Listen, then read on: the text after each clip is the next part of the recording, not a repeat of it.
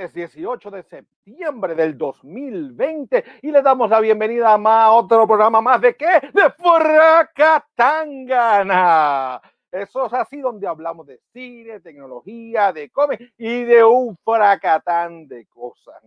Yo soy Carlos Alberto López y estamos transmitiendo en vivo, en directo, desde San Juan, Puerto Rico, a Torrey, Guaynabo, Miami, de todos sitios, para todos ustedes a través eh, del Facebook, del YouTube al unísono, así como nos pueden, nos oyen y nos ven a través del planeta.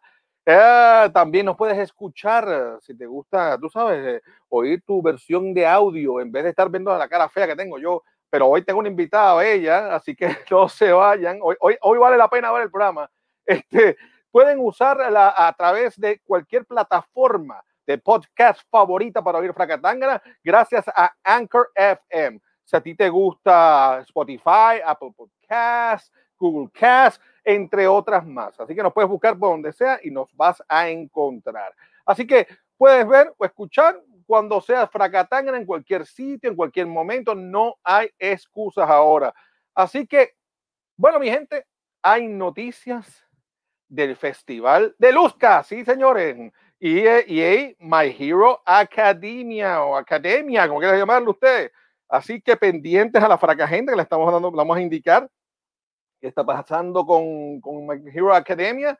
Y también el cineasta, el cineasta boricua eh, Eduardo Transfer Ortiz, mejor conocido como Transfer, anunció en sus redes sociales que su primera película de horror, ¡uh, qué miedo, me da miedo, pudiera estrenar en los cines de Puerto Rico en diciembre. Él lo tiene bien, era Cara, Karaoke, se llama la película, este, debido a si el Mr. COVID no vuelve otra vez a chavar los planes de, de, la apertura de los cines y las cosas, pues ya sabes, la película se llama El Karaoke. La, en la publicación que hizo en Facebook, Transfor dice que aunque tiene dos películas en la lata, este, quinceañero de mi abuela y al revés, eh, dio el, dijo para el cara y coló al que, el karaoke para aterrorizarnos esta Navidad. O sea que él parece que quiere convertir en el Grinch de la Navidad o, o la extensión de Halloween de octubre. Por si acaso el Halloween lo, lo, lo, tenemos que celebrar en diciembre.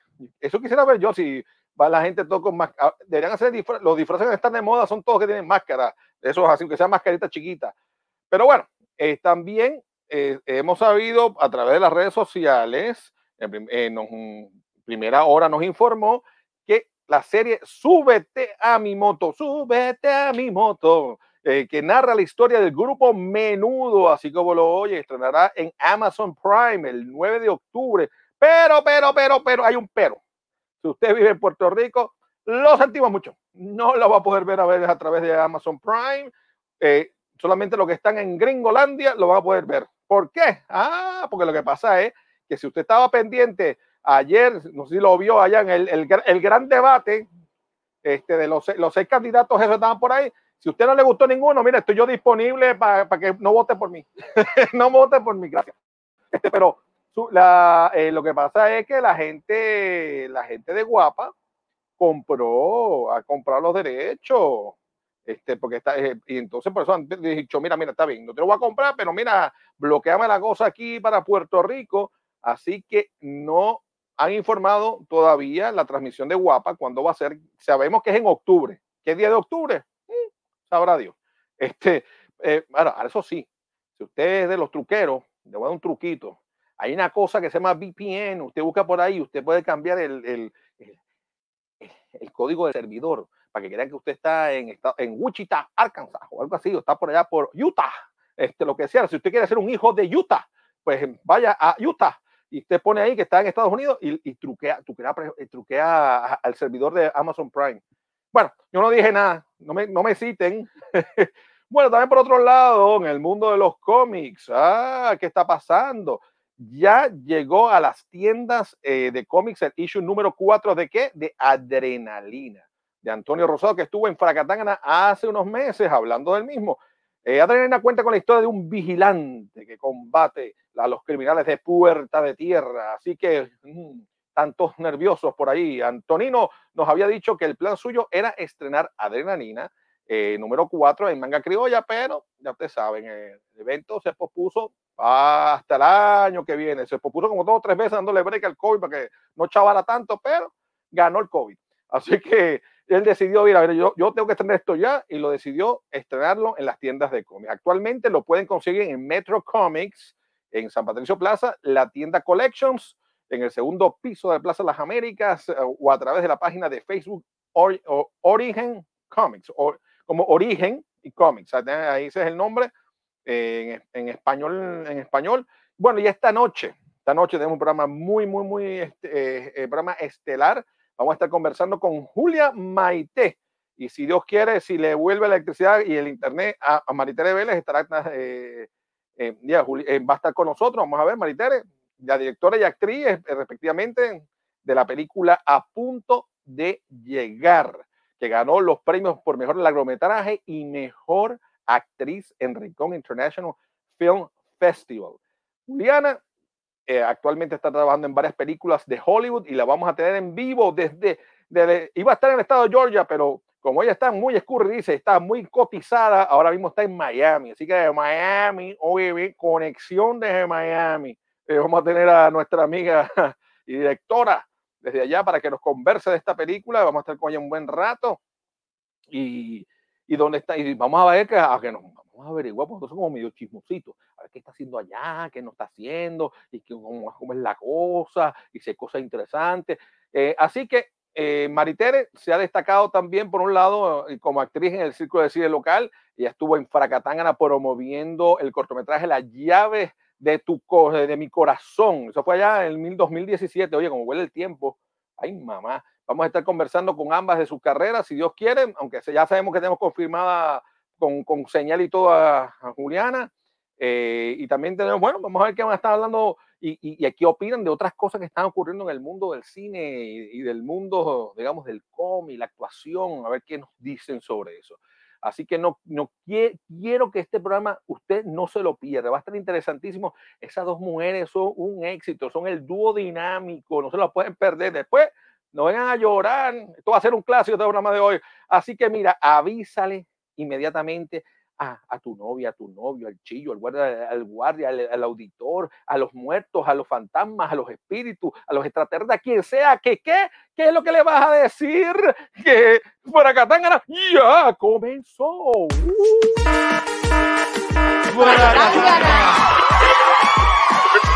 Suena duro esa alarma, llegó la hora de fracatanga. No lo dejes pa' mañana, entérate hoy de lo que pasa con Rafa Serra y Carlos Alberto ha llegado el momento de cómics y cine, los expertos, ellos cuentan los sucesos. Abundando en el tema, un elenco de primera. Emanuel por aquí llega con lo que a ti te interesa. Suena duro esa alarma, llegó la hora de Fracatangana. No lo dejes pa' mañana, entérate hoy de lo que pasa.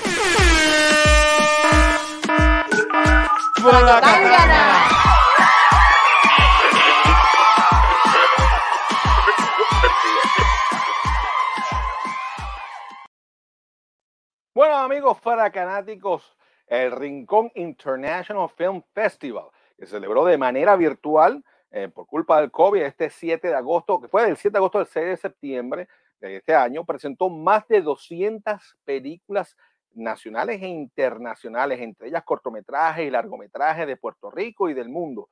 Entre los proyectos hubo una que se destacó, nada más y nada menos que nos referimos a Punto a Punto de Llegar. Eh, al final, este film se ganó el premio de mejor largometraje y también el de mejor actriz. Y esta noche tenemos en Fracatán a la directora Juliana Maite en vivo desde Miami, Florida. Y, la, y, y si Dios quiere, a la galardonada actriz Maritere Vélez, que también se ganó un premio a la mejor actriz de este largometraje.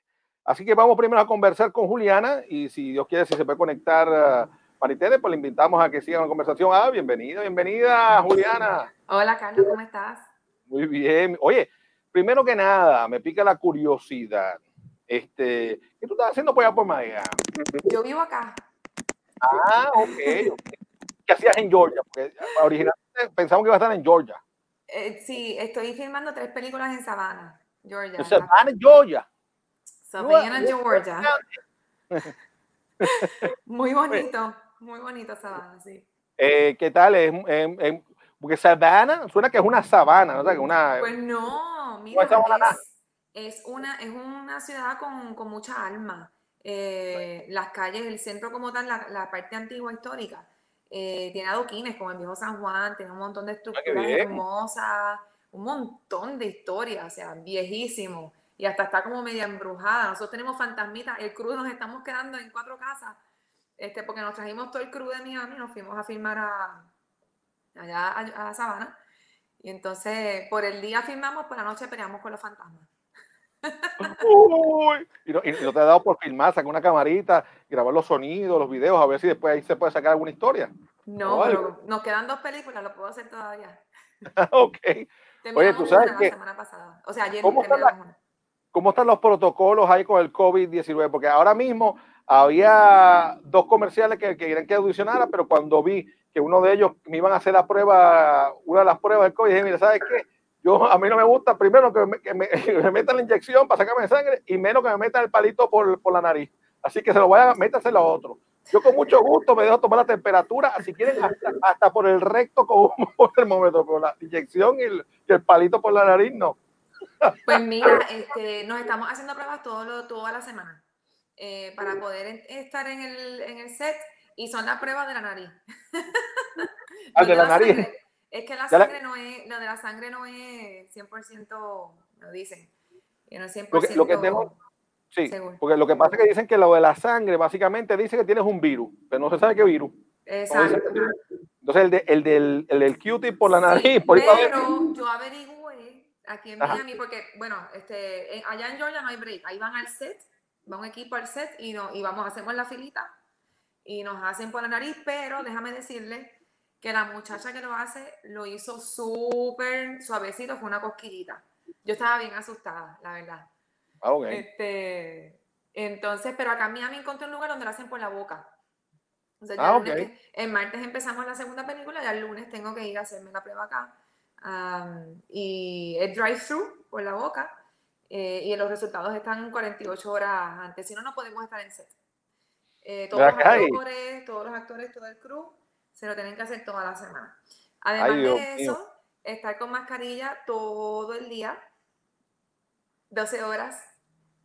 Claro, hay, momentos, hay momentos, uno se aleja. Yo, eh, yo hice mi, este, yo estoy haciendo script supervisor, hice mi puesto, me tiré un cable, tengo un sistema nuevo, tiré un cable de un monitor para allá, me voy lejos y de vez en cuando me la bajo un poquito para respirar porque es bien sofocante y más allá en Georgia que hay, eh, es mucha humedad. Sea, no solamente es calor, es humedad. Y uno está sudando todo el día, como en Puerto Rico. Sudado todo el día.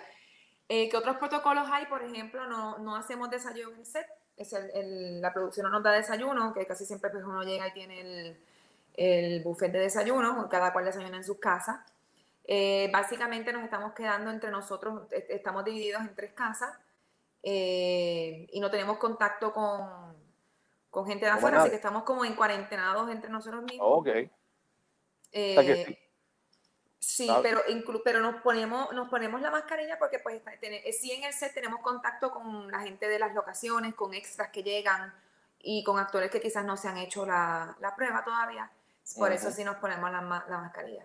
y los PAs, los, los, asistentes de producción, son los que pues salen y hacen las compras para nosotros y, y entonces en, el almuerzo tampoco es un almuerzo buffet, como normalmente es.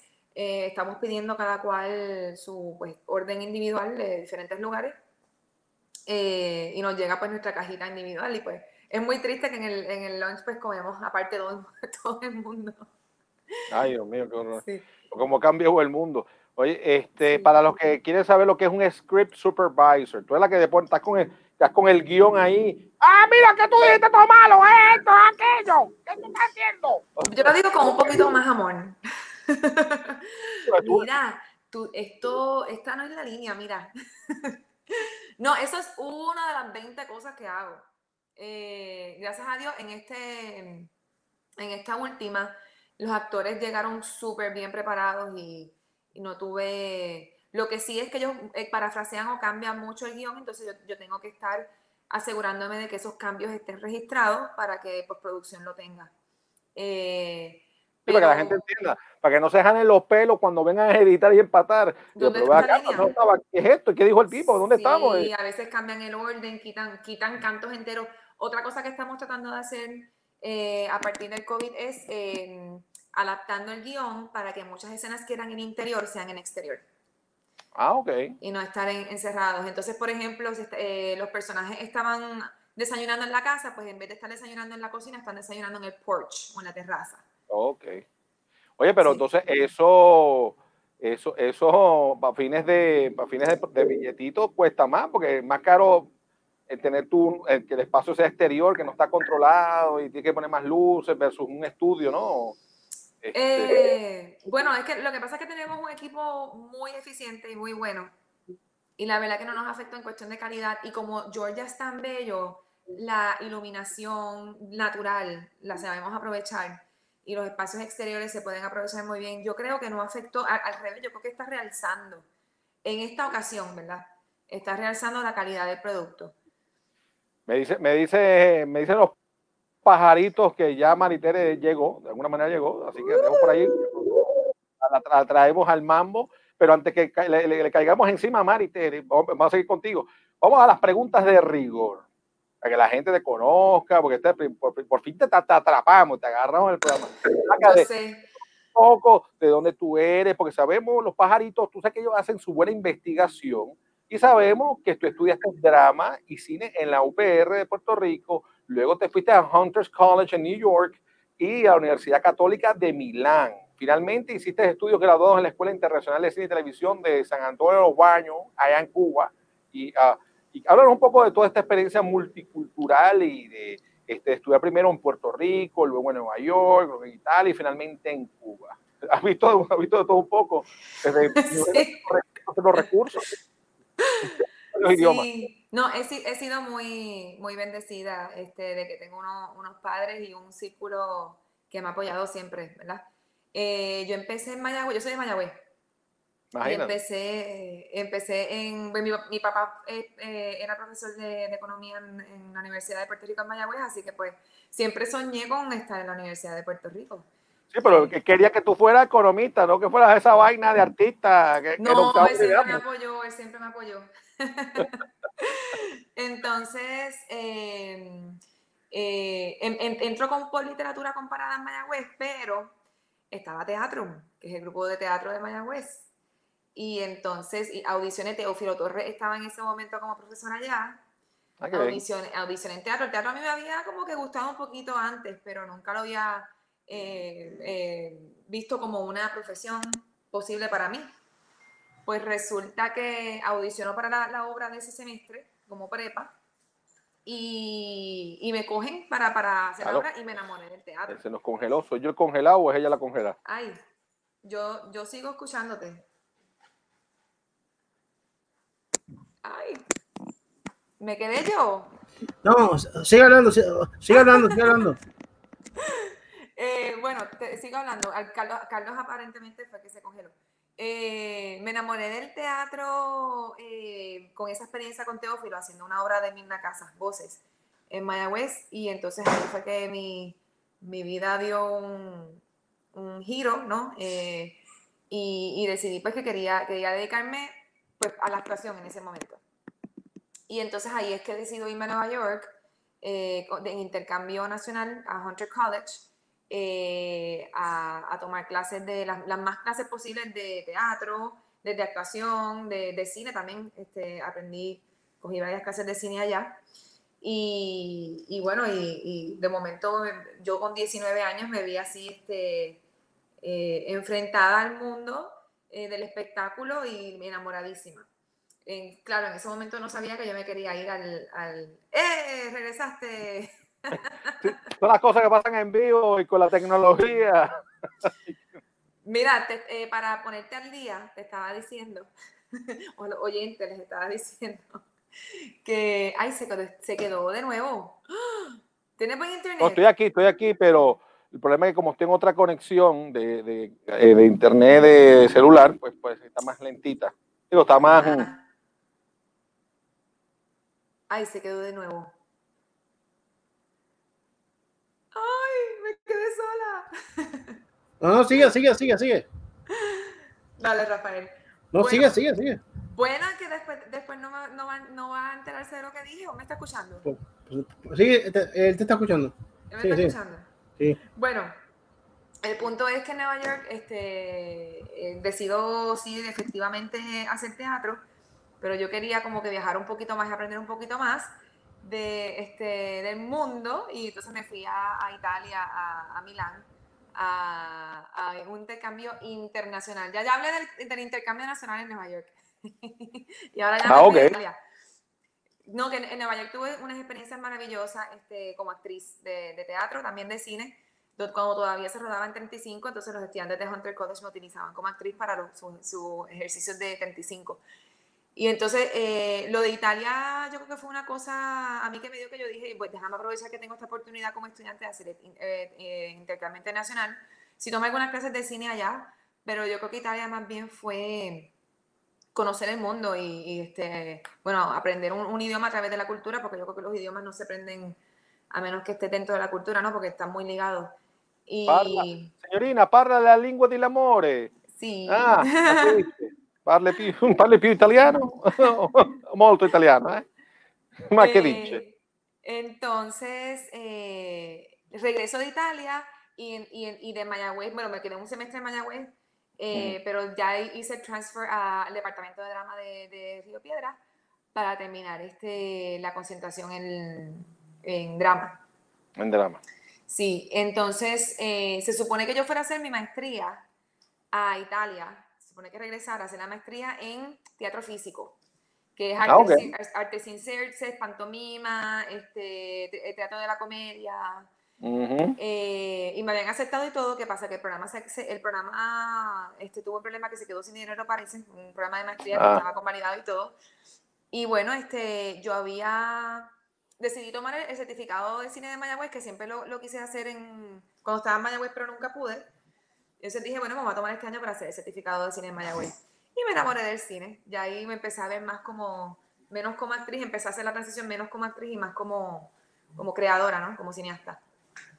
Y, Yo todavía no te- No tiene la oportunidad que tú me dirijas, pero sospecho que tú debes ser muy buena directora. Además de, bueno, ya, ya, ya, ya he visto tus tu, tu- producciones, pero como directora que conoce la parte de actuación y sabe el proceso del actor y, y cómo sacarle al actor que logre, o sea, haga lo- el personaje, lo que tú quieras que llegar. Porque el problema que hay, un problema que hay mucho en Puerto Rico, lamentable, es que hay mucho director que es de fotografía nada más, ¿sabes? Son Muy, técnicos. muy, sí, muy composición, que sepa bonito, esto y aquello, pero no saben bregar con los actores, no saben pedir a los actores lo que realmente quieren. Y, y entonces ahí, ahí siempre hay un pequeño problema. La mayoría de las veces, el actor, si no se sabe autodirigir, Se más o menos, una idea, lamentablemente, liquidado el tipo. Carlos, pasa estás mucho. como yendo y viniendo, no sé. Ah, y aquí estoy, ya volví. ¿Estoy o no estoy? Aclaración.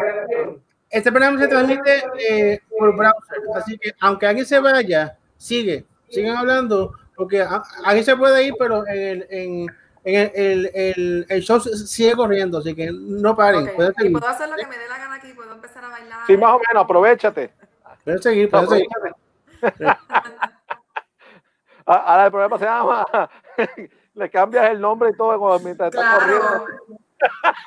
Sí, chismeando, chismeando con Juliana. Exacto, Julianángana.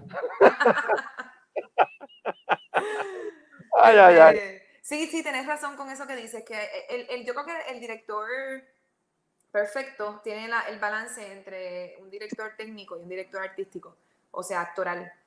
Eh, y también me funciona muchísimo para lo que hago como script supervisor acá, eh, Claro. eh, porque tengo que tener, yo tengo que saber cuándo entrar a- a- con los actores, en qué momento, cómo decirle las cosas con las líneas o las acciones, porque el actor está, eh, entiendo cuando un actor está metido en personaje, Carlos, tú lo sabes que uno está pensando en 1500 cosas, de que si el ángulo, de que si la luz, que si la línea, que si la emoción, el, el- el otro personaje que está contigo. Entonces, y yo vengo a darle, a, complicárselo y a decirle, mira, recuerda que tenía el vaso así y que está o sea, en esta mano y que me viste en esta línea y que lo pusiste abajo en esta otra línea. Y a veces me miran así como, ¡ah! Y el líquido estaba por aquí, no por acá, no te lo puedes beber. Bueno, eso, eso es arte, eso es arte se... se- No te lo bebas. Pero las, las acciones, sí, no, y tú sabes cuando un actor es súper profesional, cuando te, te, te lleva esa continuidad perfecta. Eh, pero, pero sí, a- a- al tener experiencia también como actriz, tengo ese tacto de saber cómo decirle las cosas y cómo, en qué momento también. Eh, Claro. Para no desconcentrarlos, para tampoco frustrarlos. confundirlos y ni frustrarlos. Total. Sí. Sí, yo lo que hago, esto es un tip, yo lo que hago es que yo grabo todo, yo tengo un sistema con el Black, este, se llama Black Magic Ultra Studio, que yo grabo todo en mi, en mi computadora, además de tener mi iPad con el, el programa Scripty. Y entonces, eh, más que explicarle, yo les enseño, mira, recuerda, le doy, le doy así para adelante y para atrás, como un boomerang. Ajá. recuerda que en esta línea hiciste esto, pan, y le enseño la acción. Entonces, Ay, ellos se bien. confunden menos. Ellos se ven y dicen, ah, ok, exactamente saben lo que hicieron. Exacto. Qué bueno, oye. Un tip, un tip de Ya estoy, ya estoy loco por trabajar contigo. Mira, mira, yo puedo barrer el piso, aunque sea. O sea, en el background, ¿eh? ¡Hola, mami! Ay, ay, ay. Oye, eh, tenemos la información que nos consiguieron los pajaritos. Nos dicen que comienzo, ah, que tuviste por un tiempo como director del programa puertorriqueñísimo, Sí. Al 6 en WIPR, y animado por Jojo Boy, Luisa de los Ríos, entre otros. ¿Cómo te fue esa experiencia? Ay, fue bien, bien bonita. Yo acababa de llegar de Cuba. Entonces, yo llegué pensando que yo iba a, a- De hecho, yo te conocí más o menos, yo no me acuerdo cuando yo te conocí, Carlos, como que yo era actriz cuando yo te conocí. No recuerdo si fue antes de Cuba o después de Cuba. Esa fue antes. En Este, creo castings, ¿verdad? Puede ser en casting o no sé si tú estabas en algún proyecto que se presentó en. Cinefiesta. Creo. Y cine- si fue Cinefiesta, fue entonces cuando llegué de Cuba, porque yo traje mi, mi tesis, fue a Cinefiesta, ganó mejor Ah, película ese año de... Y tú no llegaste a ir a la estación, ¿no? A un CQ. No, te entrevisté en 1140. no, no. Pero eh, sí, puertorriqueñísimo fue una experiencia bien bonita porque yo llegué, llegué eh, de, de Cuba, entonces empecé a trabajar en el Canal 6 como productora y, y entonces eh, resulta, bueno, yo tenía otro programa también, este Operativo Cultura, que ese fue el primero que hice. Oh. eh, que lo grabábamos en Mayagüez, by the way, porque el Canal 6 tiene aquí en Mayagüez, eh, aquí, mira, yo aquí. ah, bueno. Tiene en Mayagüez, mi, mi corazón siempre está en Mayagüez. Eh, tiene en Mayagüez un estudio, entonces en ese momento estaba un poco abandonado, eh, no, sé, no sé cómo estará ahora, pero grabábamos allá y entonces tan pronto se acabó el, el de nosotros, resulta que, que coincidencias de la vida que necesitaban una, una persona, una directora de exteriores, eh, o un Ok. director de exteriores que saliera con, con estos personajes maravillosos, con Yoyo, con Alex, eh, Alejandro Croato, con Yara la Santa y todos qué bien. los, los creativos que son excelentes este, técnicos del Canal 6. Pues yo era la que salía todos los días a hacer esas entrevistas a diferentes pueblos. Entonces cogíamos un pueblo por semana. A mí me daban un schedule que teníamos más o menos como 100 entrevistas por día. Este, y entonces 100 íbamos y la pasábamos divino. ¿Ah? 100 entrevistas por día. Seis, seis. Ah, ah, ah. Tiene que abusadores. No, y, y se llenan muchas también. A veces no daba el tiempo. Este, ¿qué tal? Cuando dijiste aquí, dije, bueno, aquí en Mayagüez, será que en Miami estaba Little Havana y ahora era Little Mayagüez, too. no, Mayagüez, no, hoy no, ojalá. Sí, eh, sí, Y no, después eh, también-. Y tuviste, bueno, tuviste varios años allí, ¿no? Con ellos en diferentes programas. No, estuve una temporada, estuve una temporada porque después eh, empecé, di clases en el Liceo de Arte y Tecnología. eh, y entonces después de ahí fue que me vine, vine a Miami a vivir acá. Pero seguí trabajando en Puerto Rico en otros proyectos también. Ahí fue que, ahí fue que hice a, a punto de llegar. Ah, bueno. Por ahí también nos dicen los pajaritos que dirigiste en el 2010 La Noche de Todos los Santos. Tam- este, también tuviste Ave Adictus, eh, Sí. Pastillas para Dormir, Los Sánchez, cuenta Argón. Eh, cuéntanos un poco de todo eso, porque como que un montón de cosas. esos son, todo- esos son cortometrajes que surgen de la Escuela de Cine de la STV en Cuba.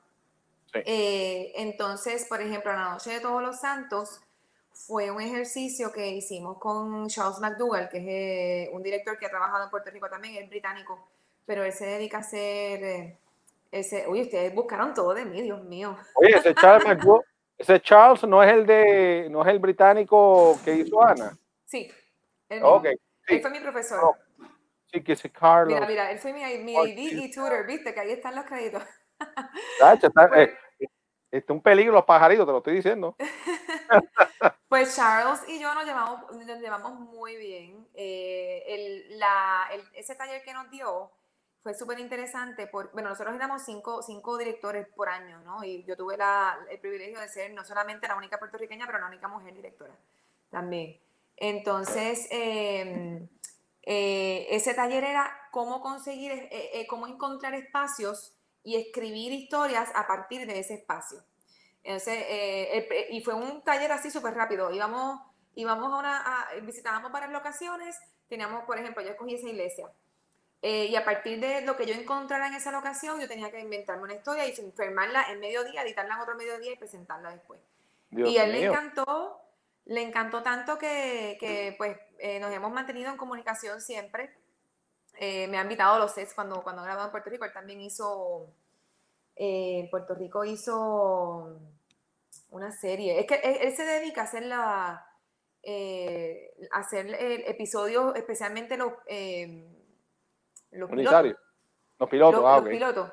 ha, hecho, pilotos de. Y bueno, y, también episodios aparte de House of Cards, Sex and the City, The ah, Tutors, The Office.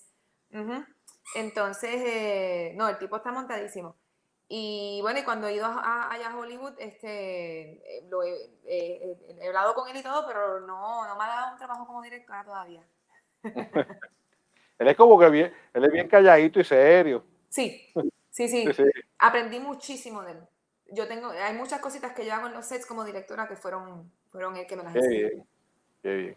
Oye, eh, ¿cómo, ¿cómo fue trabajar en Cuba? Yo sé que el, la escuela esa no es cualquier escuela en Cuba, es una escuela, una escuela que usualmente he entendido yo que, que, la gente que va ahí tiene poquito para pagar, pagar porque no es, no es gratis, cuesta su buenos chavos, pero el contraste, digamos, de esa escuela cuando tú sales afuera a lo que es a, la verdadera Cuba eh, versus lo que te presenta la escuela, porque la escuela también es como un internado, ¿no? Vives adentro. Sí, yo digo que es como el, el Hogwarts de Harry, como Harry Potter pero hay, muchos, hay muchos directores aquí que han pasado por esa experiencia por allá de, los baños en Cuba. Este, ¿Hay algo que te, que te trajiste de, de Cuba eh, que, te cautivó o que te, o te paniqueó? Mira, Cuba ha sido la bendición más grande que yo he tenido porque eh, realmente fue como un bootcamp para, para mí como, como cineasta porque yo llegué, yo llegué eh, con muy, poca experiencia como directora, llegué más bien como actriz. Pero, pero, o sea, teniendo más experiencia como actriz y eh, queriendo, eh, pues, dentro de la concentración de, dirección de ficción, porque pues allá dividen directores de documental y directores de ficción. Entonces, la, experiencia, fue, fue un bootcamp, fue un bootcamp de, de la industria mira, te digo una cosa, sí vale, vale algo la escuela, pero comparada con una maestría en, NYU o, en cualquier Film Academy, eh, es nada, es nada. Entonces, incluso teníamos maestros, nosotros, la, escuela lo que enseña es el nuevo cine latinoamericano, ¿no? Mm. Este, pero también nos enseñan las reglas para poder romperlas, porque el nuevo cine latinoamericano rompe con todas este, las estructuras pues, eh, más comerciales del cine de Hollywood. Pero para poder romper con esas reglas, primero teníamos que, aprenderlas. Entonces sí nos traían productores, directores, directores de fotografía, sonidistas y, y, este, y actores de la industria de Hollywood, como Charles, em, para poder aprender. Mira, esa es mi tesis. Esta es mi, mi tesis de, mi último trabajo allá, la que ganó en, en Cinefiesta, mejor película dirigida por un puertorriqueño, pero de Puerto Rico. Se me suena. ¿Cuál es? Agón, Agón, sí, la de Guatepolo sí. Sí, entonces em, eh, me, me, pareció genial que pudimos aprender las reglas para después romperlas. Y hay gente que se queda con las reglas, incluso pues yo estoy utilizando muchísimo esas reglas ahora en mi trabajo acá que pues que me toca, eh, me toca hacer un cine más comercial. Claro. Em, y ya pues, y bueno, y uso las otras herramientas de romper las reglas cuando pues hago mi cine, mi- el mío, ¿no? Eh, así ¿Qué, que qué pienso tú que- prefieres? ¿Qué- no ¿Una mezcla de los dos? Sabes que no tengo una preferencia porque es simplemente como cambiarse el sombrero, como que eh, yo me disfruto mucho hacer, a- a- o sea, ya sea dirigiendo o haciendo script supervisor, me disfruto mucho. Lo comercial me, llega muy fácil. eh, eh, no es que el cine sea fácil de hacer, pero o sea, estoy, es algo que es como un poquito más Una automático, fórmula. De Sí, fórmula. Una Y forma que ya uno. entonces, Claro, la, la otro es más, ret- eh, eh, a mí me encantan los retos, entonces pues lo otro es un poquito más retante y, y es, es- es ver el mundo de otra forma, ver las historias de otra forma y cómo contarlas de otra forma, eh, no comercial, ¿no? Y cómo Claro. hacerlo también interesante al público, porque no todo el mundo está preparado para eso. Eh, entonces, con a, con a punto de llegar, por ejemplo, tratamos de, de hacer una historia sencilla, bien personal, eh, un poquito comercial, pero con toquecitos aquí y allá de esas cositas que eh, más de autor, eh, que me definen a mí como directora. Y, a- y allá en Cuba, ¿tuviste algún tipo de restricción de temas o de temática que puedas tratar? O, como, era una escuela que se entendía que era de estudiantes extranjeros, no, no, pasaste- Ujú. no pasaban por el, el sedazo de... La censura. Sí, eh, no, a mí no me pasó. Sé que a otros estudiantes le pasaron porque querían hablar sobre temas más, más políticos y un poquito más controversiales. Mira, mi- mis películas han tenido sexo, mis películas han tenido cosas extrañas y nunca les ha ido muy bien, nunca me las han censurado. Este, la queso de cabra, por ejemplo, había bestialismo, eh, habían desnudos, eh, una historia rara, mis películas son raras. Excepto, a punto de llegar es como lo más normal que he hecho. Eh, Agón es una película de horror, hay un, hay un, hay un demonio que está poseyendo esta- estas deportistas, waterpolistas, y se, se autodestruyen. Eh, eh, el- la, la, noche de todos los santos, pues lo- los- las estatuas por las noches este, se, se despiertan y juegan cartas, eh, y cada cual tiene como sus sus- sus problemas. Eh, ¿Ya que me acordaste de eso? De la canción de Mecano, y los muertos aquí la pasamos muy bien, entre flores, de colores, y los y tal la pasamos. Sí, sí, sí, sí, ta, ta, ta, ta. así mismito. Era chévere. Este, no, No, bueno. no, no me censuraron nada, no. A- a- Eso, eso es interesante cuando, y, y qué bueno que, te, que, que te, se te ocurren esas cosas y que te atreves a hacerlo, porque muchas veces mm, eh, aquí en Puerto Rico, lamentablemente, muchos festivales la gente se horroriza con cualquier estupidez. Y a veces una y a veces como una pequeña medio eh, doble cara, porque si pueden ver las películas extranjeras con grosería, con desnudo, este, y algunas cosas sacadas del de, contexto, entonces, pero cuando alguien lo hace aquí, ¡ay, ay! No, y te Eh, pones una X y olvídate, todo para mi festival no vas. Ah, bueno, sí, ya, de eso sabemos, el socio Sí, sí. mío y yo, para hacer cosas de, De de horror, contenido con social con humor negro, muy negro. humor negro. Sí, sí. Y nos ha pasado que hemos querido hacerlo más violento, más fuerte, no hemos frenado. Entonces ha pasado que entonces aquí le parece mucho, muy fuerte y que afuera le parece muy mongo. Entonces ya, ya decidimos que las próximas nos vamos a... Sí, yo creo que algo que, que Maritere y yo hemos tenido muy claro eh, en nuestro trabajo es que eh, las películas las hacemos para nosotras y como nosotras las querramos y no vamos a pensar en, en los festivales que no nos van a, a aceptar ni la gente que no va a entender nuestras películas. Nosotros contamos las historias como nosotras pensamos que deberían ser contadas y enseñamos lo que, lo que pensamos que debería enseñarse. El paso, por ejemplo, que, pusieron un poquito por ahí el trailer, eh, que, que ganó mejor película en la Alianza Cortadito, en la Alianza Francesa el año anterior. Eh, tiene una escena de sexo al principio, entonces eh, mucha, gente, mucha gente a eso le chocó, pero lo que pasa es que nos- lo que nosotros queríamos era chocarlo, o sea, era el punto. Claro, claro. Empezar con ese choque y después que se vaya metiendo en dentro de la cabeza del personaje. Porque Pues la vida es vamos. así, la vida te choca. Claro. Es que, es que lamentablemente mm, yo a veces pienso que aquí los medios quieren proteger a veces de... que- que creen que el público es bobo, este, yo qué sé, tiene miedo, es, frágil y no le puede ser cosas feas.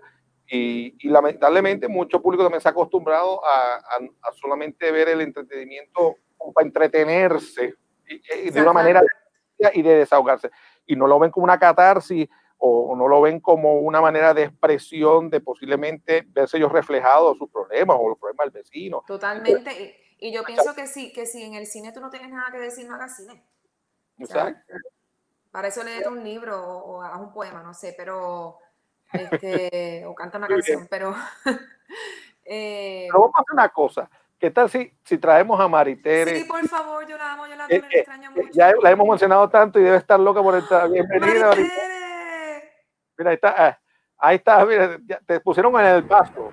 Están presentando del paso. Mira, ¡Ay, qué emoción! Como yo no está, como yo estaba en rodaje, este, yo no podía hablar con ella mucho. Y entonces la extraño un montón. Y yo a ti, y gracias Carlos, gracias por, y a Fracatangana por recibirme de nuevo. Estoy muy contenta. El, jefe se votó, el, jefe, el productor, jefe, escritor, guionista. Rafa Serra, que está ahí fajado. Oye, sí, se votó.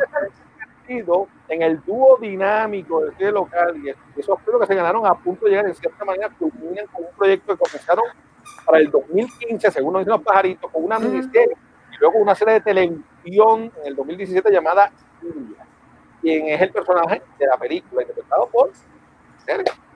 Bueno, y Maritere es la guionista también, o sea, es, es una historia autobiográfica de ella. Bueno, ah, ella, ella, les va a contar cómo fue que surgió todo. Pero antes que llegues allí, ¿cómo ah. se juntan ustedes dos? Vamos a empezar por ahí. El que saber. Pues son la misma historia. Yo creo que la historia de la película es la misma de cómo nos juntamos, porque yo llegué de estudiar de España y Juliana llega a estudiar de Cuba y llegamos más o menos para el mismo tiempo y estábamos en un proceso similar. Yo estaba como yo creo que yo había estado toda mi vida estudiando, ¿no? Yo estudié en la escuela superior, después hice el bachillerato, rápido me fui a hacer la maestría y llegué y de repente no sabía qué hacer con mi vida. O sea, es como, ok, soy adulta, ¿qué se supone que haga ahora? Ahora tengo que trabajar, tengo que empezar a, ganarme la vida, tengo que, tengo que empezar a, hacer cosas de adulta. Y entonces eh, Juliana estaba más o menos también como, bueno, ¿qué hago? ¿Cómo me establezco? ¿Verdad? ¿Cuál, cuál es el próximo paso? Y entonces... Eh, yo creo que de ahí empezamos a hablar. Yo le conté a ella que yo regresé a vivir a Jayuya. Yo estuve en Madrid y regresé a Jayuya y, pues el cambio, yo obviamente amo Jayuya, ¿verdad? Amo mi, yo amo mi pueblo, pero fue un, choque bien fuerte porque bueno, pero nos conocimos por Puerto sí. Sí, exacto, porque pues mi, tengo un, tío que fue quien nos presentó, que también es bien amigo de, de la familia de Juliana, y entonces es quien nos presenta a Tío Heriberto.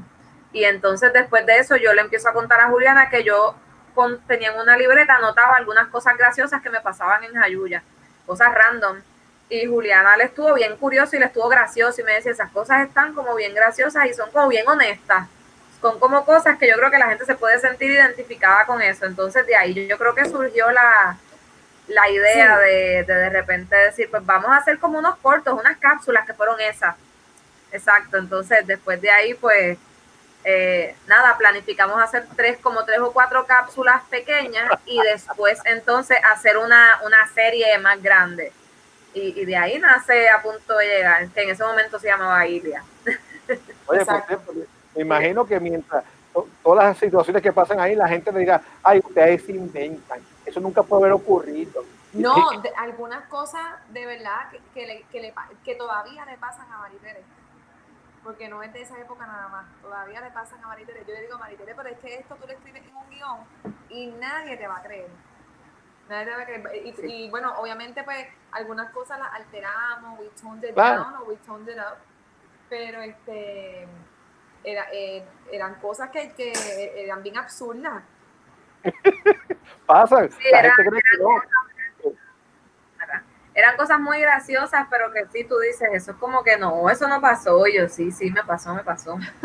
Y igual tiene que ver mucho con el, el, eh, el, punto de vista con el cual uno lo cuenta. En mi caso, pues mi, mi, punto de vista pues, es bien particular. Siempre me gusta ver todo como que reírme de las cosas, aunque sean tristes.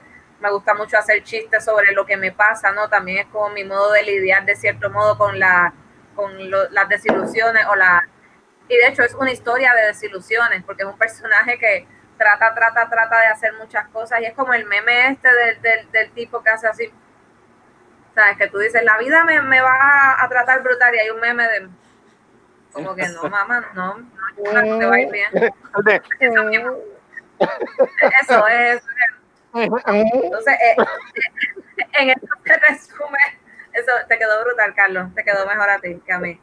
Hazlo de nuevo, por favor. yo, te, yo te entiendo muy bien.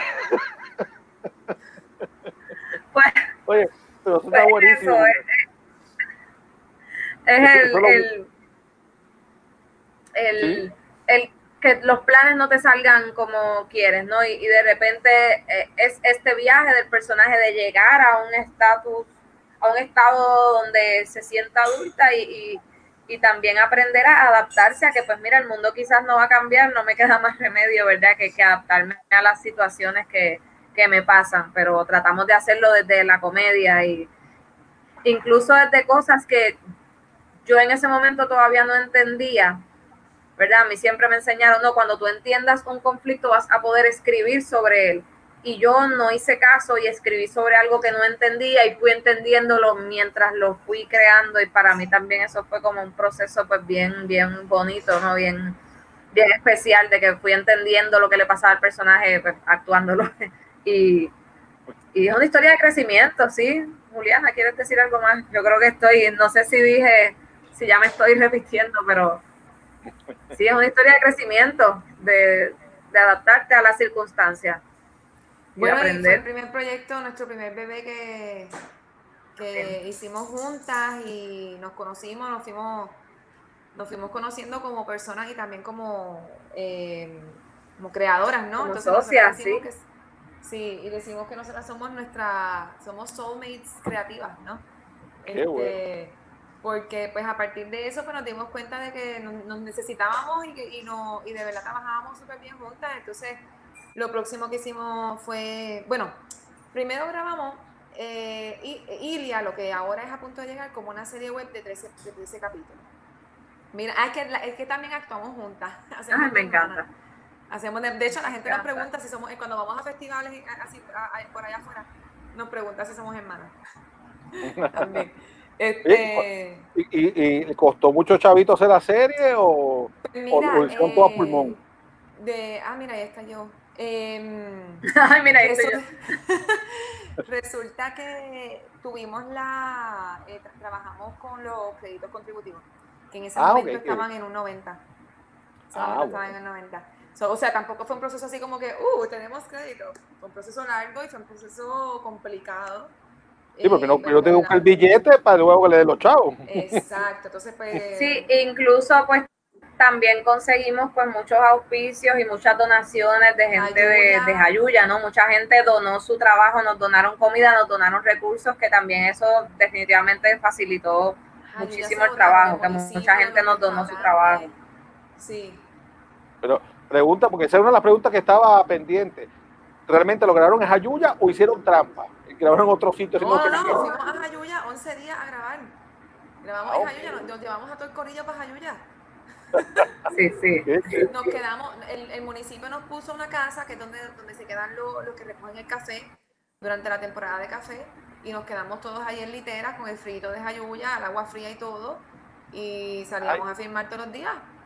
Ay, mamá. Mira, ¿y, ¿y, quién estaba detrás de las cámaras? ¿Ustedes quién nos ayudó a la parte técnica? Eh, la, eh, la, directora de fotografía fue Brenda Liz Negrón, eh, que fue la, que, la, la, última directora de fotografía del, festival, del, del especial del Banco Popular. Oh, ha hecho otros cortometrajes también. Este, la, el, director, el sonido director hizo Margarita Ponte.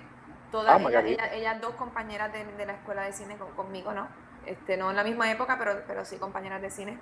Eh, dirección de arte, fue otra muchacha. Era un equipo de sin querer de mujeres, no fue, no fue a propósito. Fue, fue casualidad. Fue casualidad que todas éramos mujeres. Cool. Eh, eh, Raiza Miranda, el, el, directora de arte, eh, el, la postproducción de sonido, así, ahí sí este, tuvimos el apoyo de los chicos. Eh, de, de Carlos Aponte, que es nuestro editor, eh, para siempre. Eh, pero esos no, esos no son, fueron los, los otros. Los, bueno, ahí también trabajaron los pero, ¿Y qué más estuvo en el elenco? En, el elenco, eh, era este Maritere es Ilia, la protagonista. Es Maritere, la que está con los espejuelos. No, no, es que esos fueron unos teasers que hicimos al principio. Ah, ok. que fueron como unas pruebas. De hecho, San Maritere entrando como unas extras. Esa sí soy yo de extra.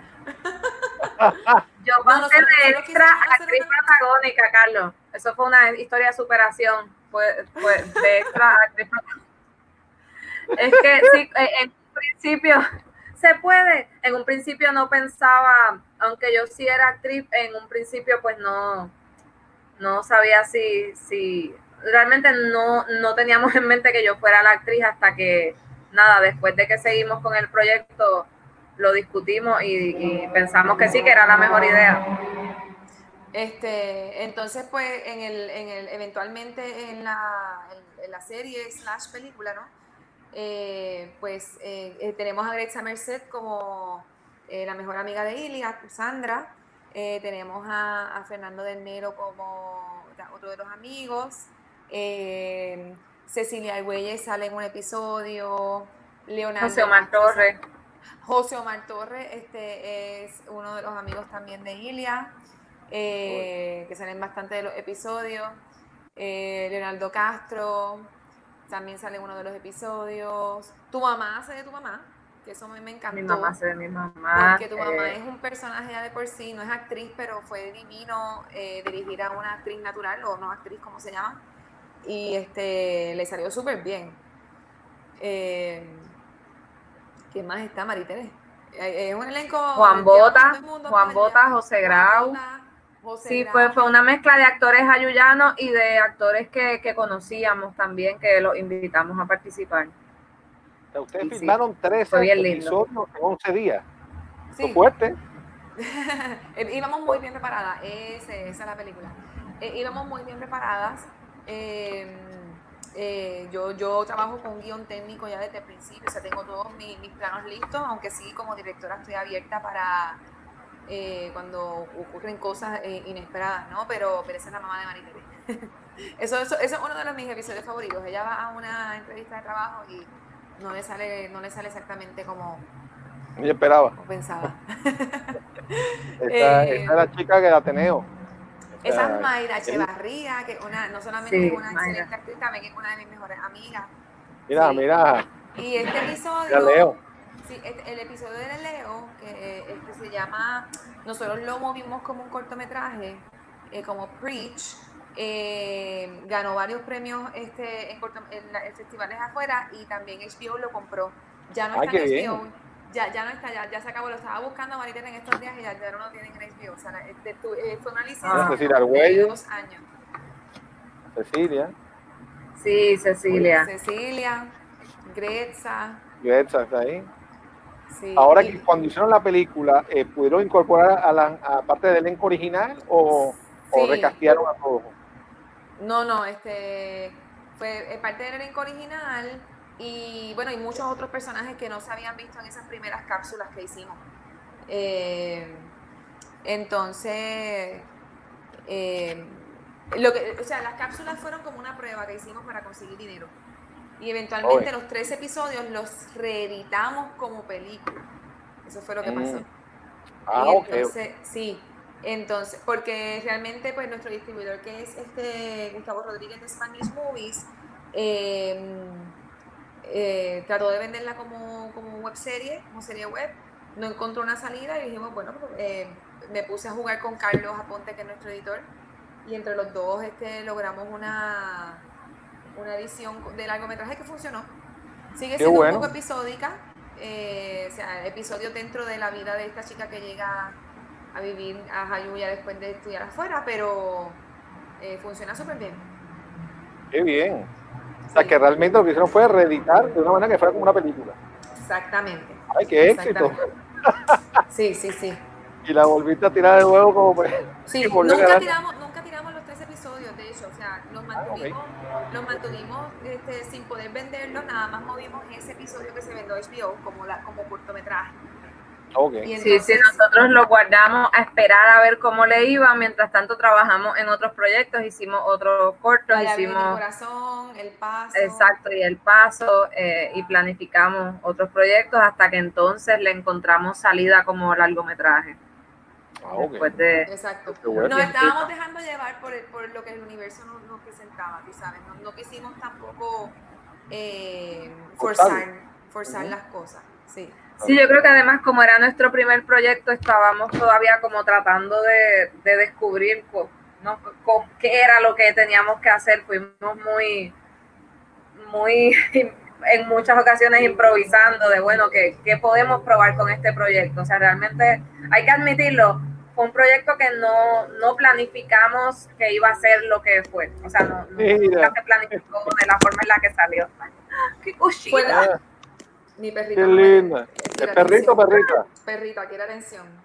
Ay, la- Ay, la. Tú tienes el tuyo ahí. Ay, ay, mira, gatito. Chanel, ah, ah, yo tengo que traer la vida también. Está. Vete, Chanel, tráetela. Chanel, Chanel. Ven acá. Chanelita. Pues si viene. A este- lo que pasa es que está velando, está velando a la familia allá abajo, a, a mi hija y a mi madre, pues entonces, Ah, bueno. y ese que está esperando alguna comida o algo, que, ese que están comiendo. Por eso Ah, no viene. bueno, claro. Ah, pues si están Yo comiendo, estar. Pero oye, este, y Maritere, y- y- digo, mejor dicho, a- eh, a- para la directora, es la pregunta. En los proyectos, siempre los directores tienen una cosa que para ellos los proyectos nunca están completos, nunca es la- lo que ellos querían, todavía que le pueden hacer cambios, que hacer arreglos. Este, cuando tú coges esto, que ya lo habías hecho, que posiblemente tenías tus cosas, y ahora vuelves, lo ves empatado y dices, ay, yo quiero hacer este, aquello, no te dio estrés otra vez. Pues fíjate, yo lo, lo veo ahora, después de tantos años, esto nosotros lo hicimos en 2015, lo reeditamos hace dos años, lo veo ahora y digo, caramba, o sea, pudimos haberlo hecho mejor, pero no está mal tampoco. O sea, hicimos unas cositas chéveres. Pero Este, algo tiene que estar bueno porque ganó Maritere y ganó la película. Sí, Juliana, vente la mejor, caramba. Estoy bromeando. No, No, sí, pero nos pasa eso porque igual yo la veo y, y siempre uno piensa, han Eh. pasado, ha pasado tiempo, uno se vuelve mejor en lo que hace, practicas más, ves las cosas de otra forma y, y, a ver- y yo todavía la veo y me fascina, me la disfruto, pero claro, yo pienso, fíjate, esto ahora lo haría de esta forma, X cosa la hubiera hecho así, así, yo creo que, que sí. Uno pasa por eso, pero igual como que aprendí a hacer las paces con eso porque sigue siendo un proyecto de su tiempo. Fue un proyecto de su tiempo y lo disfrutamos y fue muy honesto. No es Exacto. pienso que es un proyecto imperfecto, pero muy, muy honesto y, y, y que nos lo disfrutamos un montón. Así que eso me, eso es lo que me da mí tranquilidad. Bueno, Yo Juliana, sigue tú, que la pregunta era para de ser, no, no, no, pero, pero es que eso mismo voy a decir, parte de ser un creador en general, porque a ti como guionista también me imagino que te pasa lo mismo, que para ti un guion nunca, pues siempre puede estar mejor. Entonces, yo creo que nosotros hemos, hemos aprendido por eh, durante los años a hacer las paces con que, ok, este es el producto que pertenece a este tiempo, a este yo que era de ese tiempo, y, y let go, let it go, let go, y ya próximo proyecto. Que eso es lo que estamos haciendo ahora mismo, con a, a punto de llegar. Yo creo que se, se cerró con broche de oro en el Rincón Film Festival, que nos hubiese encantado estar en persona. Ay, sí, yo también quería ir, pero bueno, ¿Tú hasta yo, ahí yo llegué a también? ir a, quedarme por ahí cerca, a ver si por fin se daba, pero no se dio. pues. Ay, bendito. Bueno, nosotros hemos participado ya tres años corridos en, el, en ese festival. La, Este- la amenaza de los premios, que voy. El peligro. Llegamos. Mira, ¿dónde Ay, me voy ya. Ay, los tengo aquí en Ay, qué lindo. recordarme. yo los tengo aquí, pero no me voy a levantar. Ay, Ay, Mira, mira. pajarito, pajarito. Están más adelantados que nosotras. Él Sí. dice, Eso fue, eso fue con la llave La de mi madre. corazón.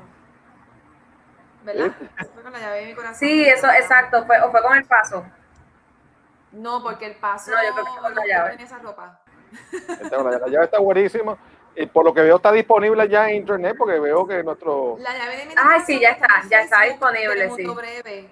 Sí, entonces eh, eh, es- me encanta esa historia. Fue obviamente pues también escrita por Maritere, protagonizada por Maritere. Y es fantasía, comedia, comedia romántica, fantasía slash comedia romántica. Y, y con un fetiche. Con un fetiche. Sí, Yes, como te qué dije, no, no podemos, nosotros no nos ponemos censura. No hagan, no hagan hacerle la ley, que la gente lo vaya, que no lo ha visto lo vea y el que lo vio, Exacto, que lo seguro vean. que lo van a ver. Sí, y bueno, y pues, es, es apocalíptico, así que es un poquito como que va con, con lo que está pasando ahora mismo. Digo, por esta época. Fíjate como Sí. A veces, a veces uno cree que no, pero como a veces uno inventa estas historias raras, "Ah, esto nunca se va a dar, esto no va a pasar, eso son fantasías, fic- ficción. Sí. y la historia tarde o temprano como que la, la vida te trae las cosas. Eh, un poco me hicieron acordar cuando dijeron lo de Jayuya, todas las, las anécdotas que le habían pasado a Maritere, eh, alguien que también ha hecho películas un poco anotando las loqueras de él, de cuentos y de chistes, es Radamés, el que hizo eh, este, el Víctor Cojines y el, ah, el vampiro este, ¿cómo se llamaba? El, el, el de Dios San Juan, ahí se me olvidó ahora mismo. Eh, José el vampiro, que era, eh, era unas películas bastante locas, Sí. pero él, él escribe basado en Celestino el vampiro. Eh, Celestino, eso, te iba a decir Celestino, Ah. usted lo tenía ahí. Celestino y el vampiro. No lo he y- visto, ¿No lo has visto? Ah, no, tú tienes que ver eso. no lo he visto y yo que amo esa, las películas de vampiros y es como, es campi, Es un es relajo. así como, oh, pues No, un relajo. es un vampiro que tiene una- que él en vez de chuparle como que dice la sangre de los cuellos él lo que hace es que le saca como que eh, la, la grasa o algo de las nalgas a las mujeres las deja, las deja chumbas ese es el vampiro raro es un vampiro bien extraño y lo, lo hace hace Monclova este ay profesor Monclova eh, ahí siempre- con los nombres estoy del carajo pues él, él- es comiquísimo porque entonces el vecino el protagonista de la película tú no sabes, él realmente yo creo que él no está actuando, él es así, lamentablemente en paz descanse, ¿no? el, el actor falleció, pero es películas bien locas, tienen que verla, y, de- y después se, se inventa el Ay, la voy a ver. que también está más loca todavía, y se van a reír un montón. Este, eh, Eugenio, Eugenio Monclova es el, Ah, el Eugenio, vampiro. es nuestro- una- Eugenio es nuestro amigo, es nuestro panita. Pues Eugenio, tienen que ver esa película, Eugenio es el, Eugenio es el vampiro, y después, y después cuando hace, entonces, y más el- lo que hacen películas se lo van a gozar más cuando vean el inspector Cojines, porque eh, en, en el inspector Cojines, Eugenio hace más de un personaje. Entonces tú te preguntas, ¿realmente esto es, ¿sabes? Porque no hay, realmente no hay, no hay actores, no hay chavos, otro actor, o eh, lo que nos pasa a todos nosotros, que, que aquí genial, aparte del relajo, yo, yo no, no, pero el tipo se la come. Eh, pero él, básicamente Ramen eh, hace mucho, él menciona que sus guiones están basados en las anécdotas que le han pasado a él. Ella hace un cuadernito, empieza a notar las cosas que le pasan a otra gente, chistes y cosas, y, y hace empata y crea esos guiones locos y absurdos, pero, pero graciosísimos. Así que si no han visto la, la- Sí, vamos a tener que verlo. ¿Dónde está esa película? Que, que tú sepas. bueno, yo ¿Dónde tengo, yo tengo ver? copia tengo de- del Celestino, tengo la copia en VHS y en DVD. Oh, nice. VHS y DVD. Qué la de. Inspector Cojines la tengo en DVD. Y creo que todavía, fíjate, en el caso de Radamés, cuando él lanza la película Inspector Cojines para eh, evitarse, tú sabes, todos los costos tan grandes que cuesta ponerlo en el cine comercial, cuando que aquí, la, para la gente que no sepa, el que quiere poner una película aquí en el cine, le, cobran el alquiler del- de los proyectores, eh, se quedan con casi todo, la gran 80, un 70% de la taquilla, más le cobran, le cobran eh, a usted también, este, usted quiere hacer el transfer para proyectar, hacer el, el, digamos, lo que es el trailer, otro billetal más, sea, que cuando ven a pierde, pierde, Ujú. pierde. Lo que Sí. hizo es junto, eh, ay, con, con Cine Movida, con Eduardo, con Eduardo, ay, estoy mal hoy del nombre, con Eduardo, vamos a Eduardo Cine Movida, él lo que hizo fue que empezaron a hacer unos ciclos de proyección de la película en diferentes, re- en diferentes sitios. Tuvieron un buen tiempo en la Universidad Sagrada, un teatrito que hay experimental allí, estuvieron proyectando la película por un buen tiempo. Y él dijo que, bueno, hacía más chavos así, porque cobraba 5 o 7 pesos, no sé cuánto cobraba de la Claro. película. Hasta hizo una proyección en su propia casa, que fuimos dos o tres en amistades a verlo. Nos lo gustamos más todavía porque nos enseñó cómo el truco hizo, hizo que en la cámara pudiese ver diferentes sets, diferentes localidades, cuando realmente todo el tiempo era tu sala y tu balcón Wow. que la ingeniería, lo, lo, que es el ingenio que uno que producir sin chavo y, y, y solo. que hace todo. Pero fue interesante. Me dice, Pero- me dice que Celestino están divididas a la Pero venta eso- en book Patricio. Creo que también en Ah. Colecta América. Es, Pero se puede conseguir. Yo creo que se puede- hablamos con, con Eduardo Rosado. Eduardo Rosado. eso es bien divertido y con tú trabajas mucho con Ángel, ¿verdad? Con Ángel Janel. Nosotros somos, y- nosotros somos el otro dúo dinámico. Ustedes son de la- el de las chicas. Exacto, Exacto. Y, y que me parece bien cool porque siempre están haciendo cosas entre amigos y se nota que se divierten y que hacen cosas para ustedes y que tienen y que tienen un sentido de comunidad, que eso también es súper importante, ¿no? Tú vas creando como tu, tu, tu corillo y haces cosas que te pompean un montón porque las quieres ver después en pantalla y las celebramos. Y eso, para mí, eso es tan importante en lo que uno hace. pues, Eso es parte último- de, de- de eso. el último cortometraje que se ya eh, que se llama Finura este y aprovechamos y tenemos porque tenemos tenemos un corillo de seguidores de groupies que desde que nos han conocido de- Exacto, de, tienen, tienen culto, exacto, tienen una, una de que culto. barbaridad que hacemos.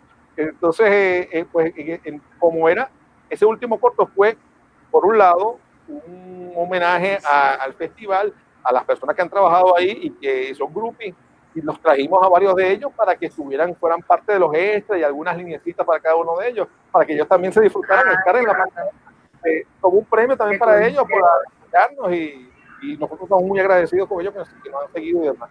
Pero sí, ahí tenemos, tenemos bueno, otra barbaridad y siempre hay como hay más barbaridades. Y Carlos, caso- tú, tú ganaste algo en ahora también en el, en el Festival de Rincón, ¿no? Pues fíjate, en Rincón, el, este, este corto que está viendo ahora mismo, que es Finura, eh, da la mala pata que como se mandó junto con otro corto, de- eh, Ángel le estaba, le estaba ayudando en producción a, a, a este, ahí, al vampiro este, o sea, por Glotón, ¿no? pues cuando llegó a, a- a Rincón, los dos cortos como los envía Ángel, porque uno es de otra producción totalmente diferente, lo único que le ayudó a, a- a editar, pues pensaron que eran de la misma gente y dejaron fuera Finura, dejaron nada más a Glotón. Pero... Ah, Este, pero en el Festival de Rincón gané junto con el grupo, con el grupo de, la, de la película de Horror Boricua parte 1, que estaba en, esta, en este, de la parte del elenco, este corto, pero, pero el corto nuestro, la, la gente le dio terror, le dio no, no, Hay que verlo para que vean la barbaridad. Pero siempre tenemos un verlo. próximo para, para, para hacer el pan a la gente. Siempre nos gusta de enseñar la, o sea, una forma graciosa, pero cuando tú vienes a ver, eh, tiene un mensaje bastante profundo. Ángel Janes es el que usualmente se inventa la mayoría de los, de los, de los- él es el que hace los guiones. Yo soy el loco que le dice, vamos para adelante, y a veces empiezo, empiezo a darle eh, al piste, pero entonces a ver si me compra uno- una que otra idea adicional, que se la meta allí o, o arregle una cosa, y al final pues Ángel decide qué que quede, qué no queda, y, nos tiramos en las aventuras sin dinero, sin nada, a hacer las cosas a lo, a lo loco, y lo que pasa es que gracias a Dios Ángel es el, el one man band, porque él escribe guiones, filma, dirige o codirige, edita, o sea que en ese sentido eh, tenemos esa bendición de que él es hombre one man. Entonces, en el caso mío, pues o estoy actuando, o estoy ayudando, estoy en producción, o estoy empujando a la gente, o coach de actuación, o sea que tenemos un- hacemos algo, pero siempre, siempre tenemos unos cuantos clásicos locos que la gente dice que es eh, en Y el me año que estuvieron haciendo cosas que no se sientan a esperar por nadie. No es como tenemos esto, pues vamos a hacerlo. Eso está bueno. Claro. Eh, Ángel siempre de- se pompió. El primer proyecto que hicimos fue el más, el más difícil, más complejo. Y ya los demás han sido un poquito más sencillos. El primero que hicimos fue Reggaeton Zombie. Eso requería una, una gasolinera que tuviera un colmadito y que nos dejaran filmar allí. Y también tienes un party boss. Ay, Dios mío, eso fue, eso fue varios tostones. Pero lo logramos, logramos. Pero ya después de allí, pues Wow. se nos quitó el miedo y vamos por encima. De hacer las loqueras que nos, que nos Qué gustan. bueno. Pues Oye, me gusta eso. Yo, do- es mi obra, ¿dónde lo puedo ver? Eh, reggaeton zombie, bueno, están todos ahora mismo, están todos públicos, excepto el último que se llama. Salvador. Eh. Te pueden mirar, pueden ver el reggaeton zombie.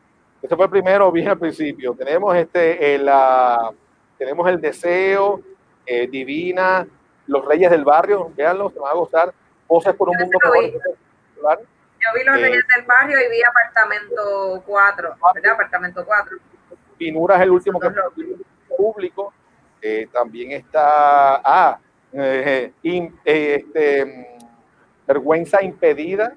Eh, o sea, Vergüenza Impedida se, este, se parece un poco, eh, nosotros también nos pasó lo igual, que somos como pre- pre- prediciendo el futuro. Se parece un, un poco de una manera con el corto que hicieron María, el, el document- documental de María ya en Netflix. Eh, si ven primero el nuestro, van a entender el otro. Ok, Paridades lo, que lo hay voy a ver. y tienen que verlo. Tenemos, cuantas- ah, tenemos macharrán también.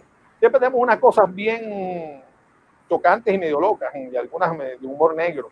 Hay gente que queda o fascinada o espantada. Pero lo importante es que, aunque sea, se llevaron una reacción. Reaccionan. Claro. Se le, no se le olvida el, el trabajo. Hablando un poco, ¿qué eh, bonito con ustedes? En el 2019 arrancaron con un corto llamado El Paso. ¿De qué trata esto? ¿Es el paso técnico, el paso de caminar? ¿Qué, qué paso es? Es el, es el paso de caminar, o sea, es el, es el paso de tomar un paso hacia una nueva etapa o Ok. eh, empezar algo, ¿no? Y bueno, Maritere, no sé si tú quieres, eh, que Maritere también fue la Sí, guionista. pues el, eh, realmente el paso también queríamos hablar de las microagresiones, ¿no? Que, que a veces son muy comunes, que, a veces se normalizan ciertas conductas que a las mujeres nos suele traer mucha incomodidad. Eh, entonces el personaje está de repente, pues no, ya es como una olla a presión, ¿no? Que ya está aguantando muchas cosas que no encuentra cómo canalizar, no encuentra cómo decir que le molestan ciertas actitudes que, que a veces percibe, ¿no? Eh, De, eh, particularmente de algunas figuras masculinas. Entonces, él- ella toma el paso un día de, bueno, yo voy a hablar con este tipo, un tipo le dice algo desde un carro con una carga sexual y ella decide tomar el paso, ¿no? Ese día ella decide, ya yo estoy cansada de que esto me pase, así que voy a, voy a hacer algo al respecto, ¿verdad? Y es cuando ella decide hacer algo al respecto. Entonces termina, Eso, lo- eso no, lo quiero- está- no bueno, quiero sí, decir qué hace, pero Usted estuvo en Rincón del año pasado, me acuerdo, en la noche de... Rincón, exacto, Sí, sí, sí, eh, exacto, acuerdo de. Sí, Y, Mari- y- Maritere, y a veces no te sientes un poco como, porque una cosa es tú hacer un desnudo físico y otro es el desnudo del alma, ¿no? De tu- porque muchos de tus cortos, de alguna manera u otra, te estás desnudando ante todo y de alguna manera, eh, aunque no sea completamente fiel a, a- a tu vida social, pero tienes las pinceladas de las cosas que te han pasado. Por eso te sientes un poco incómoda de que la gente vea, o sea, pueda ver la Maritere inter- interior de lo que está viviendo. Lo Yo que creo es, que a mí a veces me da, mira, a mí me da particularmente, me da con la comedia, porque muchas, eh, por ejemplo, a punto de llegar, La llave de mi corazón, son comedias y yo creo que me da mucho miedo de, de yo decir, y si esto que para mí es bien personal, la gente no lo encuentra gracioso.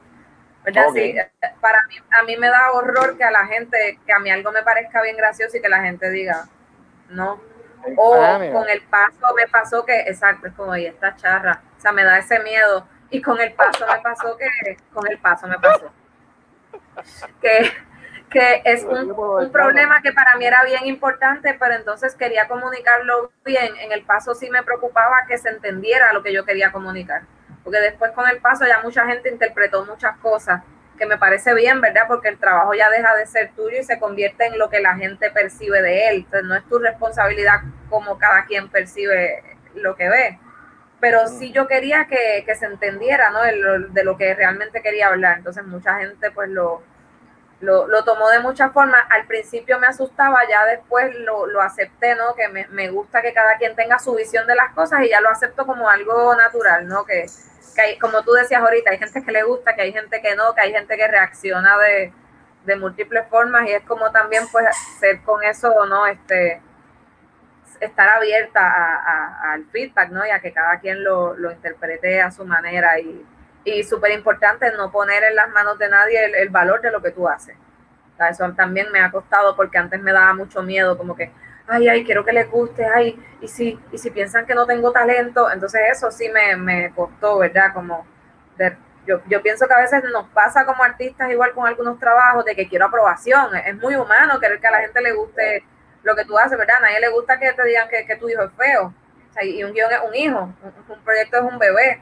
O sea, a nadie le gusta que te digan que no, tu proyecto no me gusta, pero entonces es también pues como no fluir con eso y, aceptarlo y, aceptar que, siempre se puede mejorar, pero también aceptar que, no, que, no debes poner nunca en manos de nadie el, valor de, lo que hace. Una,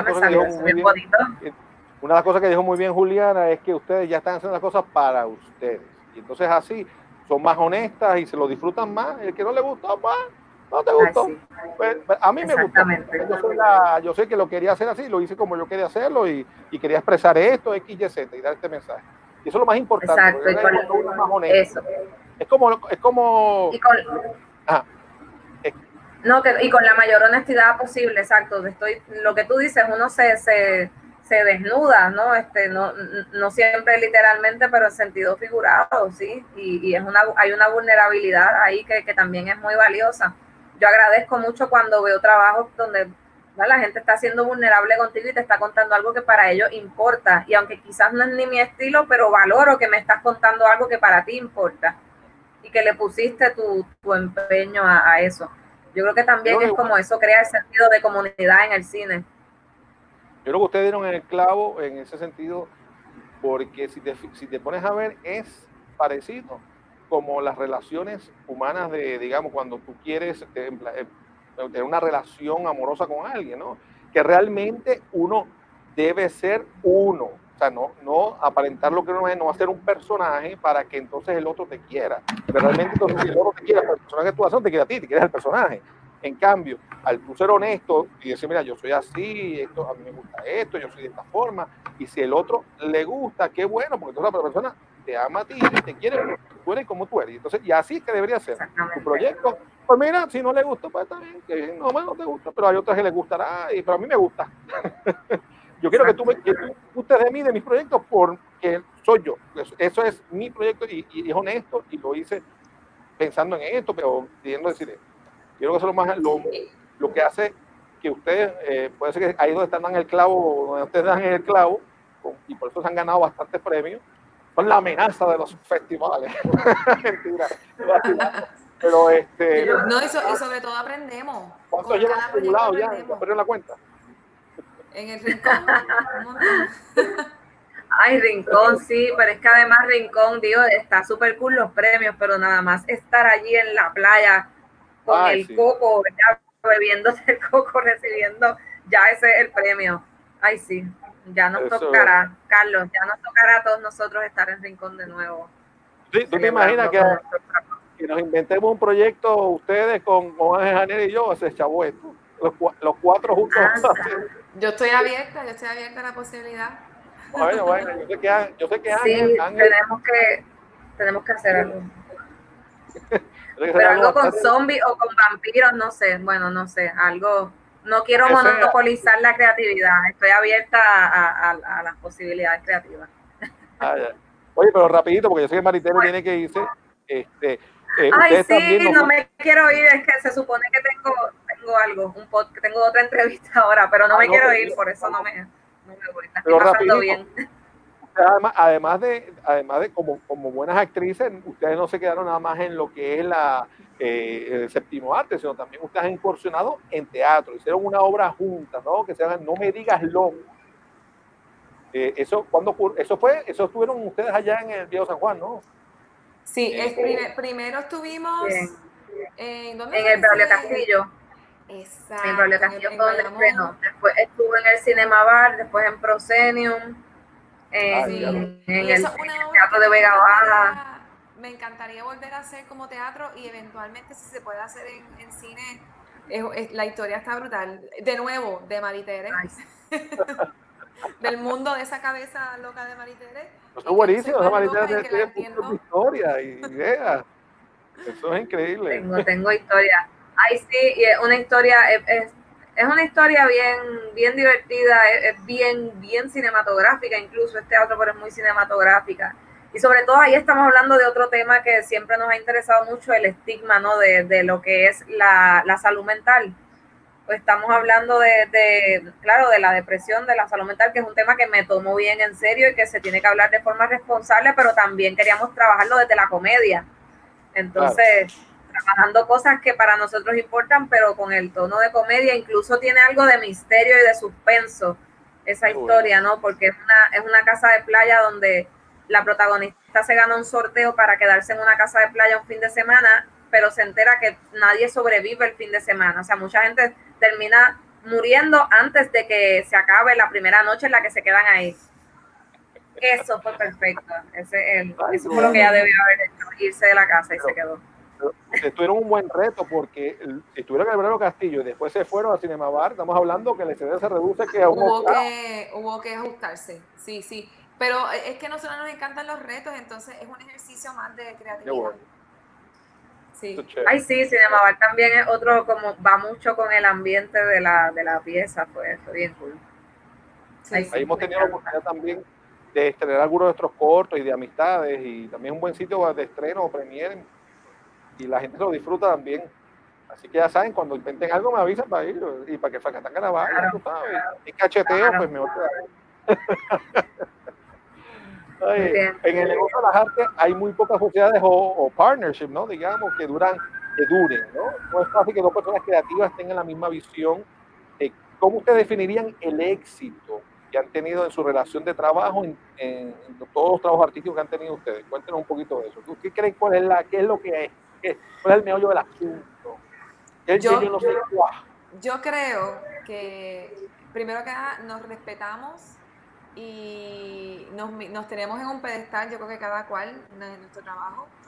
Yo creo que también aceptamos eh, en lo que una es mejor que la otra eh, y las fortalezas, aceptamos las fortalezas que tenemos y aceptemos también lo que no es tan fuerte en cada cual, ¿no? Entonces, creo que también nos hemos aprendido a conocer un montón. Y, y cuando por ejemplo, nosotros nos molestamos, nosotras peleamos también. y, y, este, y hemos aprendido también de esas peleas, sacar, eh, eh, sacar lo mejor de, de, de esas peleas y decir, ok, ¿por qué, por, ¿por qué está pasando esto? Y al final, muchas veces lo que ocurre es que termina el producto eh, enriqueciéndose de quizás ese conflicto que tuvimos, de que quizás no vemos es, el, tema de la misma forma, eh, pero se enriquece lo que estamos haciendo. Eh, claro. Maritere, Carlos está frisado, eso me pasó ahorita, pero nos sigue escuchando a nosotras. Sí, seguimos. No, y sobre todo que Juliana siempre aprende algo bien importante y es que yo siempre, creativamente, siempre tengo la razón. yo sabía que te iba a decir Así que, es broma. Nos, conocemos un montón y, conocemos qué botones oprimir en qué momento y qué botones no oprimir en qué momento. También. Incluso aprendemos que aprendemos a escucharnos, ¿no? Entre nosotras y a, y a fluir y sobre todo, mano, es que cine también es un trabajo de resolver conflictos. Es un trabajo de aprender a, madurar emocionalmente de las cosas y a decir, ok, pues cómo podemos crecer de esto, cómo podemos ser mejores. Eh, ok, ¿cómo podemos resolver esto que ya está aquí, que no puede, ¿verdad? Que ya no, no hay vuelta atrás con, con estas decisiones y es ir así como paso a paso y, tener plan A, plan B, plan C, todos los planes que sean posibles. Hola, ¿cómo estamos? Rafael. ¿Cómo están? En la que vuelve Carlos, te tengo una pregunta. ¿Qué me puedes decir de el, el, de mi abuela? Uh, el quinceañero, ah. pues mira, esa, eso fue una película que yo, yo fui una de las, dale, dale, yo fui una de las guionistas de ese proyecto. Eh, digo, después de mí sé que se siguió trabajando, ¿verdad? Otros guionistas también lo eh, trabajaron en, en, la película, o sea, reescribieron la película, pero yo sí entré en una fase de creación de la idea. Eso fue un, un proyecto de, de Carlos Nido y de Transform y, fue un proyecto que a mí me, encantó, ¿verdad? Al menos a mí me, me, pareció bien fascinante la creación de, esa primera idea. Primero me gustó un montón que querían trabajar una historia con, de mujeres, ¿no? De, tres generaciones. Era la abuela, la, mamá y la hija. Y a mí eso me pareció súper cool, ¿verdad? Que Transport quisiera trabajar esa, ese proyecto de tres generaciones distintas conectándose, ¿no? Y, y ya después eh, me gustó mucho porque, por ejemplo, una de mis comedias favoritas es Bridesmaids.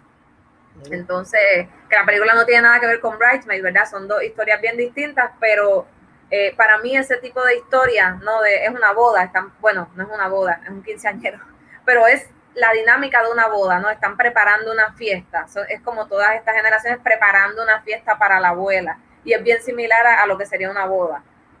Y, y, fue una historia bien buena, a mí me parece que fue algo bien, bien divertido, eh, me gusta mucho, como te dije, encuentro que en la comedia local no siempre se trabajan las relaciones femeninas, ¿no? O, si se trabajan mucho en la comedia las relaciones femeninas, como que, no sé, algo que yo observo a veces mucho, que nos ponen a pelear mucho.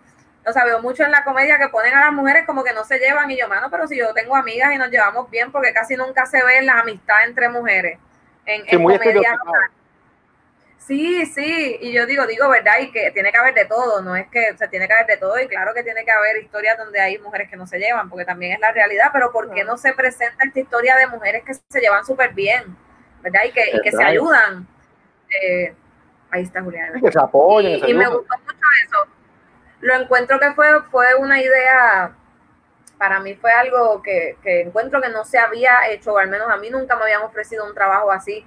Eh, ¿verdad? Para escribir de una idea de comedia, todas mujeres, las protagonistas mujeres, también hay personajes masculinos que están súper cool, que me gustó un montón trabajarlos y, ay sí, estoy loca por verla. Yo después de eso sé que se trabajaron otras versiones, yo en algún momento sí me, pues le entregué ya mi, mi, mi versión del trabajo, ¿verdad? Y me enfoqué en, en, otro proyecto que tenía con Juliana, pero estoy, estoy loca por, por poder verla, por ver el producto final, así que... ¿Y cómo fue trabajar con Cranford versus trabajar con Juliana? pues mira, Juliana, lamento decirte que lamento decirte, Juliana, que man, es que nunca me habían ofrecido una comedia, una comedia así, me habían ofrecido comedia, no, fue, fue bien divertido. Yo creo que fíjate, no es tan, no es tan distinto el proceso. Quizás con Juliana, Juliana sí me deja, me da más espacio, ¿no? Para yo trabajar sola.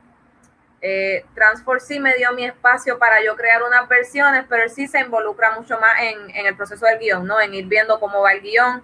Claro, porque ya es un proyecto distinto. Juliana y yo trabajamos muchos proyectos independientes, ¿verdad? Entonces, en los proyectos independientes, pues ya Juliana como que me da a mí mucha creatividad como guionista, ¿verdad? Juliana es muy, eh, incluso toca con mucho tacto el, pues mira, vamos a cambiar esto en el guion y yo siempre le, estoy muy, muy abierta a eso porque también ella es parte del proceso creativo, ¿verdad? Y, el guion se transforma. Pero Transfor sí trabajábamos mucho desde, desde una etapa bien temprana, trabajábamos el guion y yo estaba consciente de eso porque también es un trabajo en cargo. Y por lo general cuando es un trabajo en cargo, sabes que, que al final el guion tú lo entregas y ya deja de ser algo tuyo, ¿verdad? Y otras personas entran y ponen su visión entonces sí trabajé con él muchísimo en, durante esa etapa de, guion, pero fue igual fue bien divertido, fue bien llevadero. Transfor es muy llevadero. Él te deja proponer muchas cosas. Sí. lo que me río, lo que me río porque el Transfor, el Transfor que yo conocí, yo aquí entrenó, yo soy uno de los contables de Transfor. Pues además de actor, yo soy CPA, pero este, pero Pero yo llegué a trabajar con Transform en una película de terror que no salió todavía, pero también en las loqueras del despelote y demás. ¿Qué pasa? Que cuando, como se grabó el despelote, la cabeza de Transform. Y él, y él era el camarógrafo, el de la luz, andaba con dos, con dos locos ayudándolo, dos panas de él. Y entonces era un algaretismo chéverísimo. Las líneas fueron mías inventadas en el momento. Dice, dite algo ahí, invítate algo, y contéstale, lo que tú creas, que quede chévere.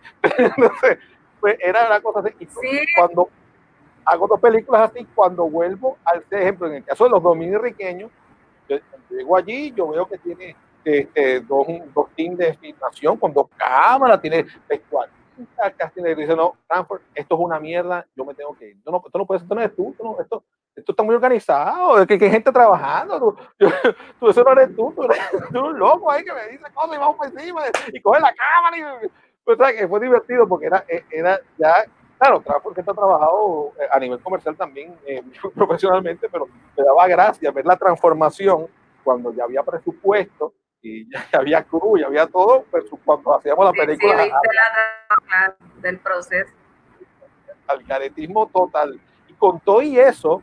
Sí, totalmente, digo, y yo no conocía Transform, ¿verdad? Yo, yo no lo conocía, pero. Ay, ¿qué ibas a decir? Perdón. No, no, no. no, Se fue la. Soy yo, soy yo, todavía. No, no dije nada. Ay, perdón, estoy, escuché como eco. No, que, que incluso yo con él este fue un proceso, eh, ¿verdad? Yo no lo conocía antes, pero fue igual era, yo iba con algo, o sea, no tenía ninguna, ningún tipo de, ¿verdad? De, expectativa directa, porque no había trabajado con él directamente y fue, bueno, primero trabajé con él en Al Revés, que esa sí fue su primera, esa es la primera película en la que trabajé con él, ya ahí sí había un trabajo hecho y yo entré a reescribir el guion, pero igual me parece, a mí, a mí al menos, pues me, ¿verdad? Eh, me pareció súper bien que él estar interesado en trabajar personajes femeninos y que por eso quería buscar una perspectiva, eh, ¿verdad? Quería buscar una, darle la oportunidad a, otra perspectiva, a mujeres escribiendo mujeres, que a mí eso pues también me, me pompea un montón, ¿verdad? Me, me gusta y, y, agradezco eso cuando se da ese tipo de, de oportunidad, además de que es comedia y me encanta la comedia. Y de hecho creo que surgió por No me digas loca, por cierto, fue que de ahí yo creo que fue que surgió después toda esta oportunidad de trabajar eh, con al revés. Así que todo, todo se dio, se fue dando, no pasa por algo, pero todo se fue dando de forma muy orgánica. pero qué bueno. Sí, Estoy loca por, por Pero me encanta que ustedes han podido desarrollar en la industria. Sí, no tienes que ir. Eh, te, damos las gracias, Maritere, por haber estado con nosotros. A Juliana sí que parece un ratito más. Hay unas cositas como venía ya, un poco terminamos. Pero gracias, gracias, gracias por estar con nosotros. Eh, la segunda vez que tenemos la oportunidad de tener a María aquí para Catán. Sí, muchas gracias. Esta vez fue un poquito más. Te sacamos un poquito más el jugo hoy. Te llamo mañana, Maritere. Te llamo mañana. Sí, sí, dale, mañana hablamos. Ay, pues muchísimas gracias, Carlos y Rafa, y gracias a Fracatangana por recibirme de nuevo y nada, por por ayudarnos a promover nuestro trabajo. Así que bueno, un abrazo, te envío y, y dice que estemos bien, ¿verdad? Y manténganse a salvo. Y un pajarito me dijo que eres profesora de la Universidad de Arecibo, ¿no? Bueno, bye. Profesora, ¿verdad que sí? ah, yo que se fue, pero sí, Mariterés del Departamento de Comunicaciones en Arecibo, ella en la Universidad de Puerto Rico, ella es profesora de guion y de cine. Perfecto, qué bueno, qué bueno y qué bueno que se está enseñando a hacer guiones. Que eso es una de las cosas que es bien importante para cualquier película o cualquier cortometraje, documental, lo que sea. El guion, porque usted puede tener los puede tener 3 millones de dólares eh, a los monstruos más monstruos del cine, pero si el guion no sirve, no hay guion. Eh. No hay break. De hecho, Puerto Rico tiene, Puerto Rico tiene excelentes técnicos, tiene, ya ha llegado un nivel eh, comparable, o sea, ahí con Hollywood, visual y sonoro. Lo, y este, yo creo que lo que está un poquito, lo que se puede trabajar un poquito más es, son, son guiones, son historias y, y bueno, la actuación también. Carlos, antes de pasar al, próximo tema, quiero, hacerle una, una, pregunta a Juliana, y es que eh, me enteré hace poco que ella ha vendido sus cortometrajes en HBO, en HBO y a otros canales de televisión y a, y a esos chavos. Entonces, pues, quería preguntarle para, para los otros que hacen, los que piensan que no hay chavos en, los cortometrajes, ¿cómo fue que llegaste a HBO? ¿Cómo funciona esa dinámica? Por favor. Sí, eh, pues nosotros tuvimos, todo se conecta, ¿verdad? Como, como todo lo que hemos contado, todo se conecta. Em, el, el eh, ay Dios mío, el, el, nuestro asesor legal, eh, que es eh, Cifra, Antonio Cifrate, eh, nos presenta, que él fue el que nos ayuda a conseguir los créditos contributivos de ILIA, nos presenta a Gustavo Rodríguez, que es nuestro distribuidor de Spanglish Movies. A través de él, él ha sido nuestro angelito. A través de él es que nosotros hemos logrado esto. Gustavo es súper accesible y, este, y te dice la verdad en la cara. Y, y este, desde el principio le encantó nuestro trabajo. Él fue el que movió eh, él primero movió ese cortometraje, eh, uno de los episodios de Ilia como, como cortometraje, Preach, lo llevó a varios festivales y entonces se lo presentó a HBO. Nosotras no somos la que tenemos el contacto, es él que tiene esas puertas abiertas, ¿no? Y bueno, HBO paga, yo no sé si ahora mismo está igual, pero paga 10 mil dólares por, por cortometraje. Eh, Eh, Juliana, ahora te digo yo, llámame a mí, por favor. Necesito que vea. Yo hablar con Spanglish Films. mañana. Carlos, Carlos, Carlos, Carlos, mira. Juliana, ¿cuánto es que HBO paga por un cortometraje? 10 mil. Buenísimo. 2000 ya me como. Eh, Sí. porque el largometraje es más, depende. eh, eh, El largometraje es como 6, 7, No, 8 eh. veces más. No, pero, Entonces, pero, pero 10 mil pesos por un, corto- un cortometraje. Mira, dirían en Janel que, de- que, que, que, la que los venda a, a HBO. Sacamos sabes. rápido todo el YouTube y véanlo antes que Sí. lo quitemos. la llave de mi corazón también la íbamos a vender, pero un problema, por un problema de derechos de autor, este, porque le pertenece al Canal 6, entonces pues no pudimos. Ah. Eh, pero pero eh, qué bueno, Ah, o está sea, bueno. Eso, no- eso nos da a nosotros esperanza de que estamos haciendo un producto que a HBO le interesa. Mm. Este, o sea, no, no fue uno nada más, fueron dos cortometrajes. que ¿Y en dónde se puede ver eh, a, a, a punto de llegar? A punto de llegar, ahora mismo está a la renta en Amazon, en Amazon Video, la pueden rentar ahí.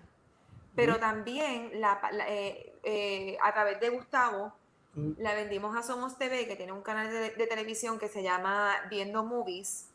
Ah, sí, mira. Viendo Movies. Se ve, se ve en Liberty está el canal. El DirecTV, Liberty, Xfinity. Este, buscan Viendo Movies cuáles son los canales correspondientes a, a la, al- a quien, eh, quien tengan, ¿no? Sí, Entonces, eh, va a estar, va- lo pasan todo, eh, a punto de llegar, se pasa todas las semanas en ese canal. Estaba viendo que el próximo es el miércoles que viene a las, aquí tuve que tomar un screenshot porque se me olvida. El miércoles que viene a las 12.26 pm. Van a pasarlo Ah, por viendo movies. Sí. Miércoles este, 23 de septiembre, ¿verdad? 23, 23 de septiembre. Sí. Ah, que- Igual pueden ver, pueden ver la, eh, eh, la cartelera y pues cuando, cuando es que se va a pasar a punto de llegar. Hay otras películas, es todo un canal de películas en español y está Sí, sí. buenísimo, hay un montón de películas, de todo. Y puertorriqueñas muchas A también. mí, a mí me huele que eso era como que Verevisión o algo así, porque tiene como que la V así de. Mm. para mí que ellos cambiaron el nombre. Que eso era Bene, para mí me huele que eso era Benemovie. Ah, pues no sé, no A mí sé. que era Benemovie, le cambiaron viendo, eh, viendo movie. Pues se parece un poco a las iniciales y la cosa, no sé si es casualidad. Sí, no sé. O- o- Bueno, pues ahora sí, eh, eh, sigue con el, el- Bueno, oye, la, la semana pasada la revista Variety informó que la Academia de las Artes y Ciencias Cinematográficas va a comenzar, oigan esto, a exigir que las películas que sean sometidas para el Oscar, oye, Marita, eh, este, ustedes allá, Juliana, van a exigir que las películas, para que si tú quieres que se haga mejor película, oigan esto, tienen que cumplir con varios requisitos de diversidad. Uno de estos requisitos es que al menos el 30% del elenco tiene que estar conformado por mujeres, personas de minorías étnicas, miembros de la comunidad LGBTG y personas con discapacidad. Este, ¿Qué tú opinas de esto? O sea, bueno, en el caso de ustedes, yo, yo voy a generar... Ya lo tenemos todo. Macho pelú así, apestoso como yo. Eh, Así, así. Eh, eh, Ya sabes, para diversidad me llaman. Mira, me acabas de poner en, en- en- una... Como yo estaba filmando, Sí. yo no me entero de nada porque estoy en, en la película. Así que me acabas de poner en, en el, en el spotlight. Mira, me, me parece genial que, que, que Hollywood esté abriéndose a, a lo que se supone que sea una industria justa para todo el mundo y como oportunidades para todo el mundo. Pero creo que cuando lo ponen como norma, cuando lo ponen como regla, creo que también están, no sé, como que no ese no era el punto. creo que se debe tú- natural.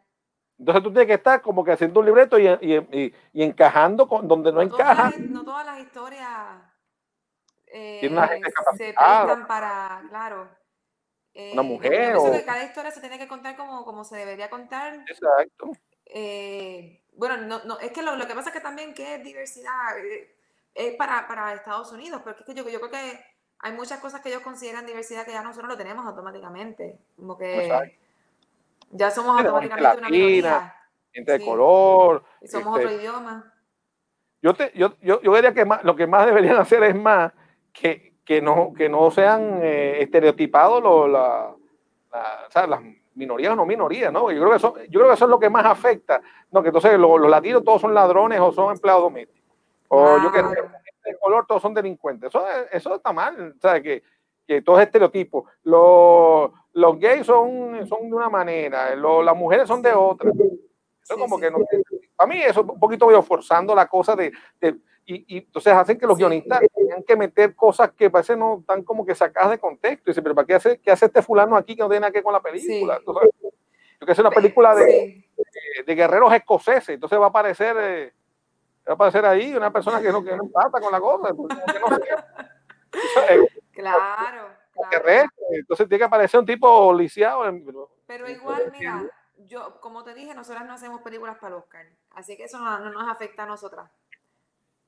Pero, fíjate que en un momento dado, sí, sí he conocido de medidas proteccionistas, en el caso, hace muchos años atrás, en la, en la, cuarta, en la, cuarta república allá en Venezuela, cuando antes de, del chavismo, eh, sí había una, habían puesto una ley, lo que llaman el uno por uno.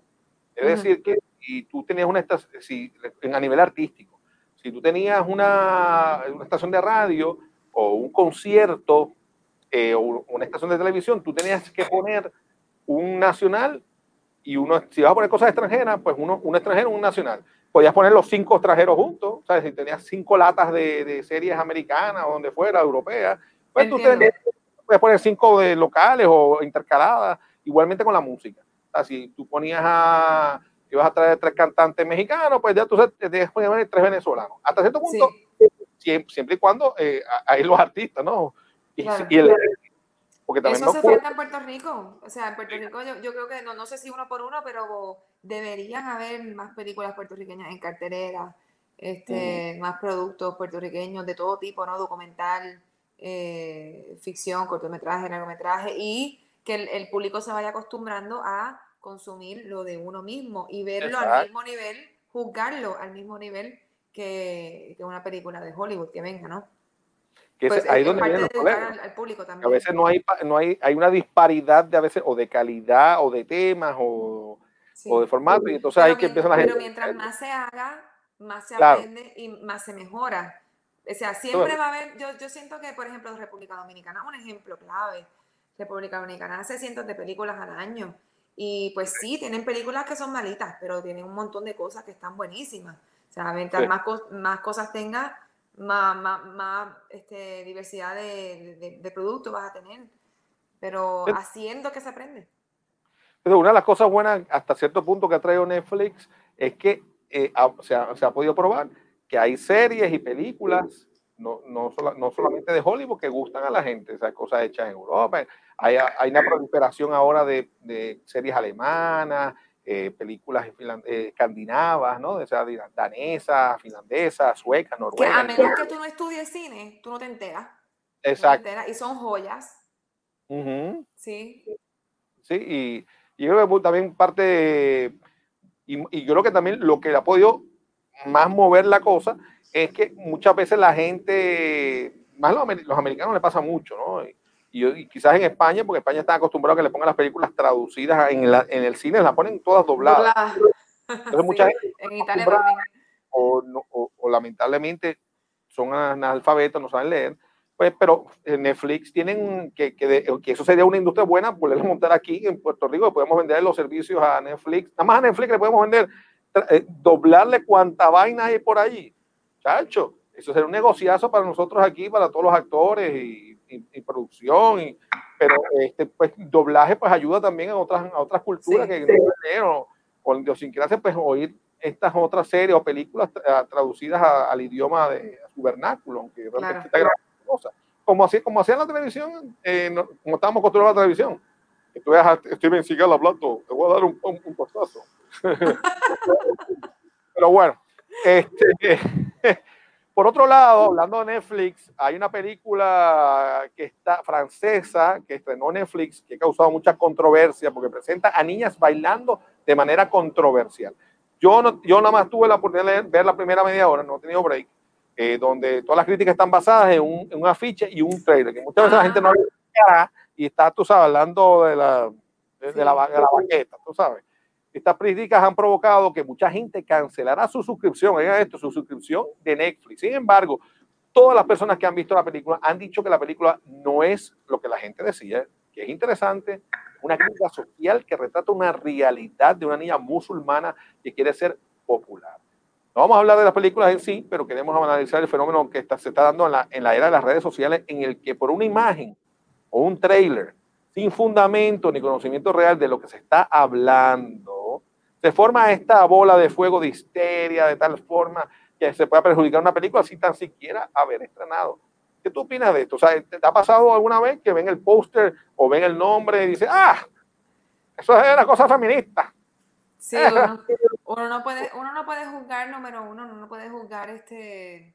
Libro por la eh, cubierta. Por, es claro, libro por la cubierta. O por un trailer, o por un póster, o por lo que te dijeron. Yo, yo, yo soy, creyente de que hasta que yo no vea eh, con mis propios ojos, yo no, yo no, no, no tengo nada que decir sobre eso. Este, sí había visto, había oído algo, había oído algo y, y este, eso, a, veces siento que es como eh, las relaciones públicas como tratan de, de, captar a un público, ¿verdad? Este, quizás sacando de contexto lo, de, lo, de, lo, que trata el, el producto o, o, sacando eso que va a saber, e, ellos saben que van a quizás causar un poquito más de controversia para que la gente lo vea, le salió el tiro por la culata pero igual la gente lo está viendo ahora. Bueno, según dice que alegan que es un truco publicitario también de Netflix para generar curiosidad por la película, que probablemente nadie hubiera visto si no fuera por la controversia que les costó millones de cancelaciones de suscripciones. Pero después es lo otro. Eh, a veces la, la, la, peor propaganda es que... there's no, yeah, there's no good press or bad press. Bueno, yo lo que, lo que pude, lo, la media hora que estuve viendo, bueno, no tiene, tengo bastante trabajo, lamentablemente no puedo estar eh, más al día con las cosas. Sí vi, lo que vi presentaba pues la realidad de una familia, digamos, familia musulmana en, en Francia. Eh, creo que aparentemente es París o algún sitio en Francia, donde vemos un, un poco la marginalidad, digamos, por la cultura, por su religión de musulmana, eh, la forma de vestir, las creencias y adicional a eso, vemos cómo, eh, digamos, estas mujeres terminan estando, aunque están casadas con un hombre y tienen varias mujeres o no mujeres, mujeres, están como que solas, están hasta cierto punto abandonadas. Eh, sí, y, y, tú me cuentas eso y me parece fascinante que se hable sobre eso, que se cuente esa historia, pero no tiene nada que ver con el póster ni con el trailer. Nada que ver. El póster parece, bueno, yo al principio no le vi gran, o sea, yo no lo vi nada eh, más allá, yo que vi una muchacha, sí, posiblemente más maquillada de lo que debería estar, eh, posiblemente, según algunos estándares, unas jovencitas teenagers, eh, con unas ropas posiblemente provocativas o no, pero sí, lo que hay una dinámica aquí de, digamos, que las muchachas quieren bailar, parece que es para un concurso, y esta muchacha y las otras no son musulmanas, son unas francesas, lo más probable cristianas, y entonces este, esta muchacha pues quiere, tú sabes, como que, ¿sabes? cosas muchacho de su edad, y hay que recordar que esa, esa religión es un poquito complicadita, siendo mujer precisamente, y, entonces la cosa se pone peor porque entonces no es que tú e, eres un musulmán viviendo en un país musulmán, ¿no? no estás, eres musulmán en un país, eh, digamos, cristiano, que, que la mayoría es cristiana, y con una, y con una cierta, tú sabes, libertinaje para, para el mundo de ellos, este, que son más abiertos. Ahí podemos ver esa chica, eh, por cierto, cuando empieza en parte de la película se ve que está bailando un reggaetón en español de lo como, como se bailan los muchachos, como se baila el reggaetón. Y claro, esta muchachita pues está viendo esto, eh, eh, quiere ponerse las ropas que se pone en la juventud, de, común, ¿sabes? digamos, el, este, el estándar de, de, Francia en ese momento. No ponerse esos trajes típicos, porque este, aparentemente la muchacha viene de Senegal, son mm, senegaleses. Mm. Entonces, pues las tradiciones, mira, ahí tú las ves eh, rezando eh, en el Corán y haciendo, este, enseñándole lo que es la, ¿sabes? el Corán como tal y ser musulmana. Ay, quiero verlo quiere disfrutarse su juventud, ser este, ¿sabes? Como las muchachas, como Bella ve las otras muchachas. Fíjate, yo, pensaba que era documental, es ficción. Es ficción, sí. Ah, ah no, está, se ve muy bien. Sí, la... Mira, yo también estaba desconectada porque como estaba en set, estaba desconectada, pero ya yo sé, ya, ya sé lo que cuando tenga break entre medio de días de rodaje, lo que ya sé lo que voy a ver. Mira, ve, ahí parece que está ya en el concurso. Pues a mí, a mí me, sí, tengo, sí me, me dan ganas de terminarla de ver, porque veo que es una, ese, ese, ese paradigma, de, o sea, tú rompes los paradigmas familia de cosas que es mal vista, eh, digamos, en esas familias tradicionales musulmanas eh, y que viven de, países eh, africanos un poquito, tú sabes, bastante estrictas. romper con eso, no ser la, la musulmana que espera de ti y quieres hacer cosas que hacen estas personas que son cristianos, no cristianos, o sea, que, están, que no están en la cuestión de la tapadera, de la, de, la, de estar un poco más, menos... Sí, siempre es, ser el outsider, ¿no? Ser el otro. Eh, eso es un tema que es recurrente en, el cine. el querer encajar en, en, cuando tú eres adolescente, ¿no? Eh, no sentirte rechazado, que eres una cosa rara ahí, diferente. Eh, el, es, tan interesante. Quiero ver cómo se desarrolla. Espero que no termine en tragedia, porque lamentablemente muchas de estas cosas a veces pero se ve muy bien, se, se, ve muy bien en la calidad y, y, una historia que parece que es necesaria. Eh, lástima que eh, pasó esto de, la, de la, una promoción, una propaganda que se iba por otro lado. Pero bueno, vamos a ver, vamos, hay que, hay, como dices tú, hay que ver las cosas antes de poder opinar uno, sacar antes de disparar la vaca. Pero por otro lado, mira, eh, Julián, nuestros pajaritos nos indicaron que algunas de las películas en que has estado trabajando, en Hollywood son lifetime movies. Sí, o sea, yo no estoy, en, yo no estoy en Hollywood, estoy en, grabamos aquí en Miami, South Florida, y este, y sí hemos ido a Georgia por los incentivos, ¿verdad? ¿No? Este, y además que Georgia es hermoso, tiene mucho, muchas posibilidades de locaciones. Este, eh, ya vamos por como la 12, la, la duodécima película eh, de Lifetime. Se estrenaron este año hicimos, ya tenemos hecho, eh, hemos hecho cuatro, hicimos tres antes de la pandemia y entonces ahora terminamos la cuarta, vamos para la quinta y la sexta este año. Eh, tiene, tú, eh, ya que tú estás en la industria y has bregado con los créditos contributivos de Puerto Rico, ¿tienes idea cómo son, cómo funcionan los créditos contributivos o las ayudas que hace el Estado de Georgia con las películas? Porque hay muchas series, la de los zombies, la, de, Walking Dead, y, montones de series que están buscando siempre. Uno, uno este, tiene que primero, uno no puede llegar y así como este, decir quiero un crédito contributivo, es un proceso que a los productores, es un, es un estándar ¿no? para los productores eh, que tienen su equipo legal. Entonces, eh, tú sometes el proyecto y te, tienen que aceptar, ¿no? Este, la, el Estado te tiene que aceptar la propuesta como para que cumpla con, con ese crédito contributivo. Lo que con un crédito contributivo, igual ocurre en Puerto Rico, República Dominicana, todo eh, los países que lo tienen, es que todo lo que tú gastes en ese, eh, en ese lugar eh, y después te auditan, después viene un proceso de, auditoría, tú no puedes inventarte los números, ¿no? O sea, tienes que tener todo bien claro en, papel. tan pronto pases la auditoría, tú te gastaste, por ejemplo, 100 mil dólares en, en Georgia y Georgia tiene, pone que Georgia tiene un 50%. Eh, de crédito contributivo. Lo que significa eso es que ellos, después de que tú pases la auditoría, te van a dar un, documento eh, donde tú tienes un, este, 50 mil dólares en, eh, en, créditos contributivos que después tú, ajá, que tú vas a venderle por un precio un poquito más bajito. Siempre se vende 89 centavos, 90 centavos. Ah, Sí, parecido a Puerto Rico. Pierde, pierdes un poquito, sí, sí, es, igual en todos lados, pierdes un poquito. Bueno, yo, yo no he bregado aquí directamente porque yo no soy la productora, la productora de esto, este, son eh, es con quien trabajo. Eh, pero como trabajas, sí, se lo vendes a una empresa o a, alguna persona que te quiera comprar ese crédito contributivo, que ellos entonces, ahí es que tú ganas el cash de vuelta. No ganas el, el, el dinero completo porque ese crédito se vende a un precio un poco más bajo, pero sí es el cash que, tú, que, tú, que te regresa a ti. En arroz y habichuela para que, que el dinero primero. Ah, en arroz y habichuela, para que entienda la gente. Mire, señores, el crédito contributivo, usted, cuando usted se lo, se lo otorgan o le dice, le dice, usted le somete a la Comisión de Cine del Estado, del país, lo que sea. Tengo esta película, me va a costar 100 mil dólares. Este, dice, ah, muy bien, le vamos, a, le vamos a dar el 50, el 100, el 80, lo que sea pero lo que le vamos a dar es que usted primero usted trae sus chavitos, sea usted otro. Ya tienes que tener el dinero, no. Ajá. Exacto, usted se gasta su dinero primero y después le dice, miren, ya hice la película, aquí me gasté los chavos, miren, ah, miren, si es verdad, ellos revisan, es verdad, y entonces usted lo que le dan es un papelito. ¿Qué papelito es ese? Imagínense que este, es un papel para que alguien, para otra persona, o sea, usualmente hay muchas empresas que pagan muchos impuestos al fisco, o sea, en, ese, este caso sería al Estado, ¿no? En, si fue en Georgia, pues el Estado de Georgia le cobra a las empresas, por ejemplo, a un Walmart.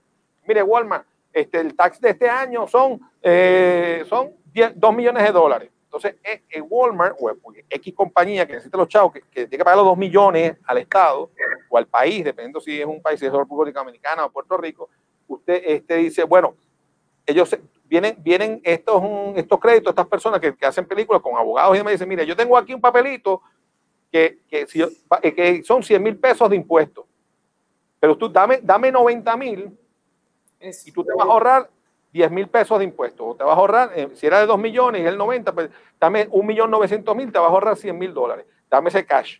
Entonces tú coges el cash y, bueno, y lo distribuyes, o sea, recuperas el dinero que pusiste en la película. Claro, pero entonces, ese, dinero puedes devolvérselo a inversionistas o ese dinero lo puedes utilizar para postproducción. ah, este, O sea, tú decides cómo ese dinero o lo puedes usar para tu próximo proyecto o para pagarle a la gente ya, ya no exigen, que tengan que sea el talento local, que sea. Que sí, claro, tiene una, tiene una, regla. una cosita, una, una regla. Yo no sé exactamente cuáles son, cada, cada estado tiene una regla diferente. Claro. Sí, en Puerto Rico, por ejemplo, tiene que, tiene que gastarse todo en Puerto Rico con talento local y con, este, o sea, tiene crew local y todo local. Pues por aquí eh, me mandan a preguntar, eh, tú sabes que el, en un año, el año pasado, antepasado, Roma ganó tres Óscares eh, y entonces Steven Spielberg se puso, ¡ah! ¡Cala! Una cosa que, que salió una... En una negro. Se supone que sea cine, cine de verdad, que lo pusieron ahí una, en, en Por ejemplo, Roma es una de esas, de esas películas de autor que rompe las reglas, de lo que estábamos hablando al principio. Exacto. Entonces, pero Steven Spielberg se puso en, en, brote porque él dice que eso no es cine, porque hay gente que es muy purista. Si no se puso en una sala de cine, no es cine. Que me parece una ridiculez, pero bueno. Este, cine es contar una historia a través de la, del, del, sonido y de la, de, del ojo. Exacto. contar una buena historia. Entonces me prende a preguntar, ¿y tú crees que deberían las películas de Lifetime eh, eh, cualificar para los Oscars? Ah, no, espérate, estamos otra cosa. Se me mandaron a tirarte esa bola, esa curvita. Rafael. I'm looking at, I'm, I'm watching you. Mira, no, este. Yeah. I'm watching you. eh, no, te digo una cosa, de las algunas que hemos hecho, la verdad, nos han salido bien chéveres. Y de hecho, este, yo, eh, en esa no he estado yo, pero hasta Netflix las ha comprado.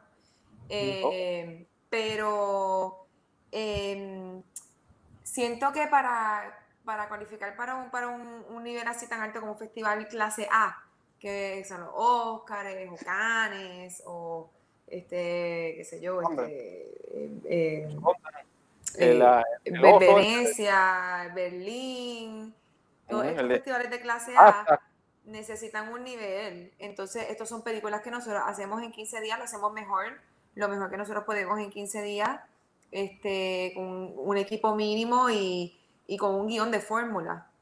Entonces, es bien difícil que un, un, un, producto así entre a un festival de clase A. Eh, los festivales de clase A, eh, además los festivales, cada festival está buscando su cosita. Algunos festivales que eh, bueno, eh, los Oscars son un poquito pues más glamour, más Hollywood, buscan este, más historias épicas y larger than life, ¿verdad?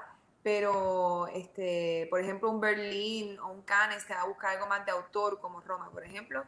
Este, entonces está buscando historias que sean bien específicas de, un lugar o, de, o que, hablan de, que hablen de temas sociales, eh, por ejemplo, eh, que sean más de personaje y no de, no de plot, no de historia. cada, festival tiene como su, su nicho, ¿no? Claro.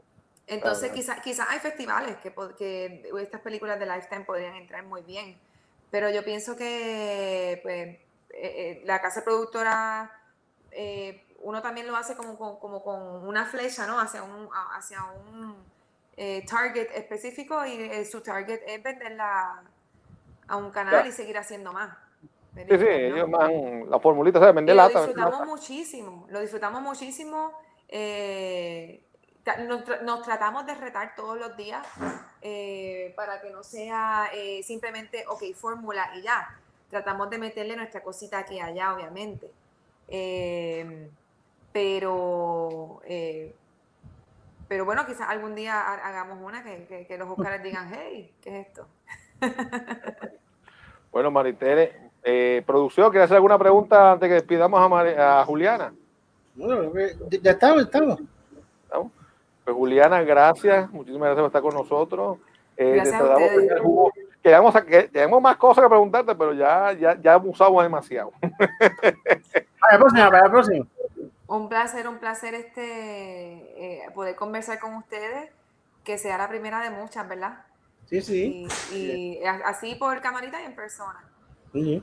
Si Dios Sí, quiere. Y, este, Pues y que gracias, trabajemos gracias, y sobre todo que trabajemos y que hagamos películas juntos, caramba. sí, sí. Ojalá. Los corillos.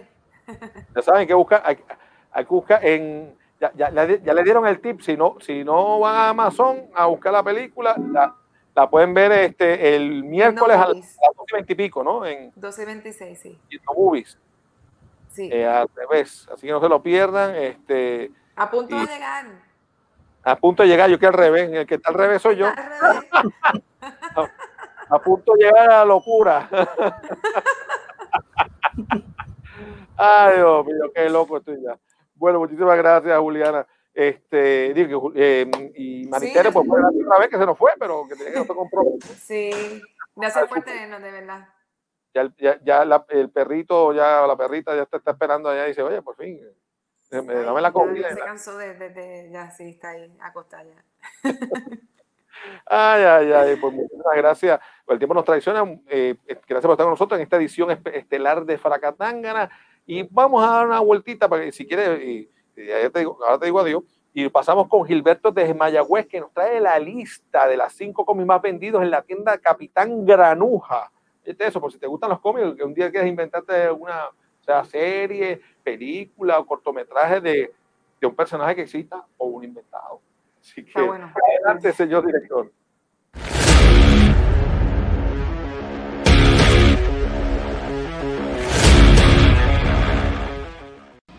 Saludos Rafa, saludos Carlos y saludos a todo el público que nos está viendo por Fracatangana.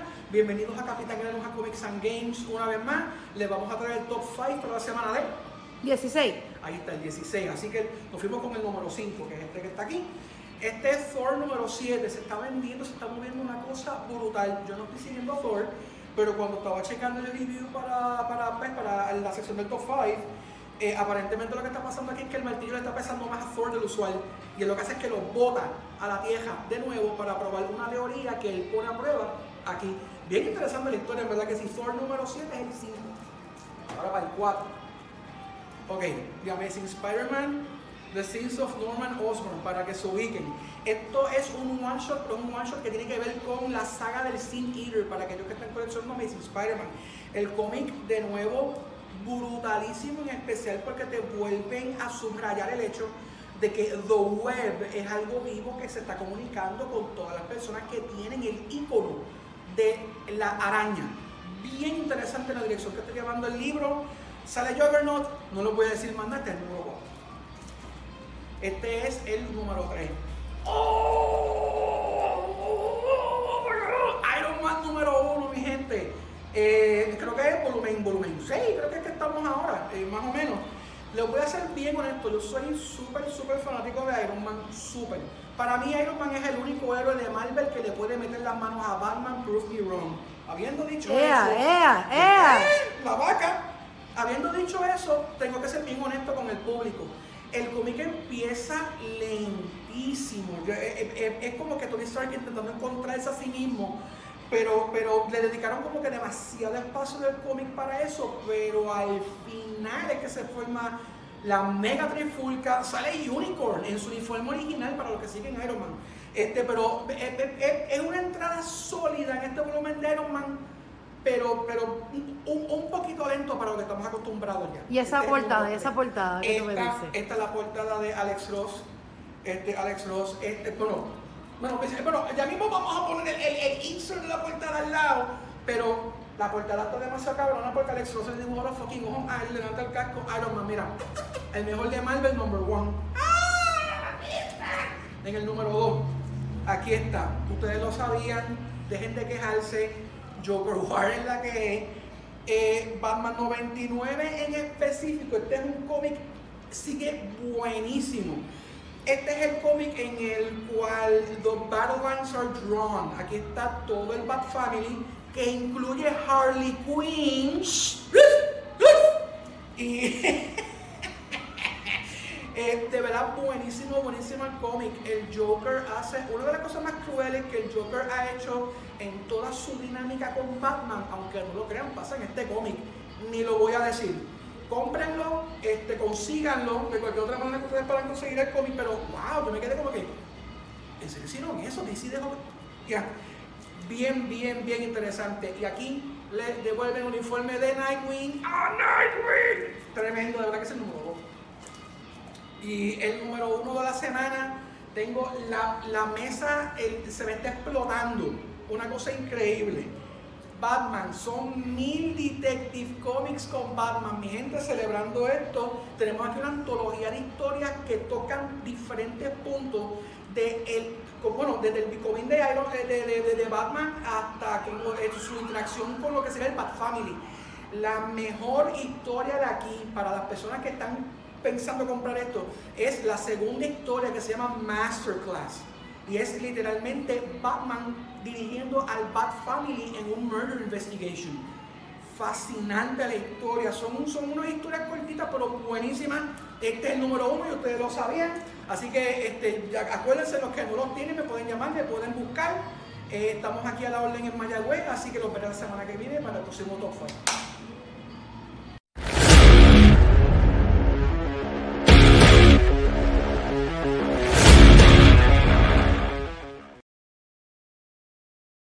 Bueno, amigos fracanáticos, tenemos la fracagenda abreviada. Todavía, tú sabes, ya están poco a poco apareciendo las cositas de que empezaron las aperturas de cines, teatros y demás. Luzca Events eh, anuncia que My Hero Academia, Heroes Rising, reanuda sus presentaciones en los cines de Puerto Rico.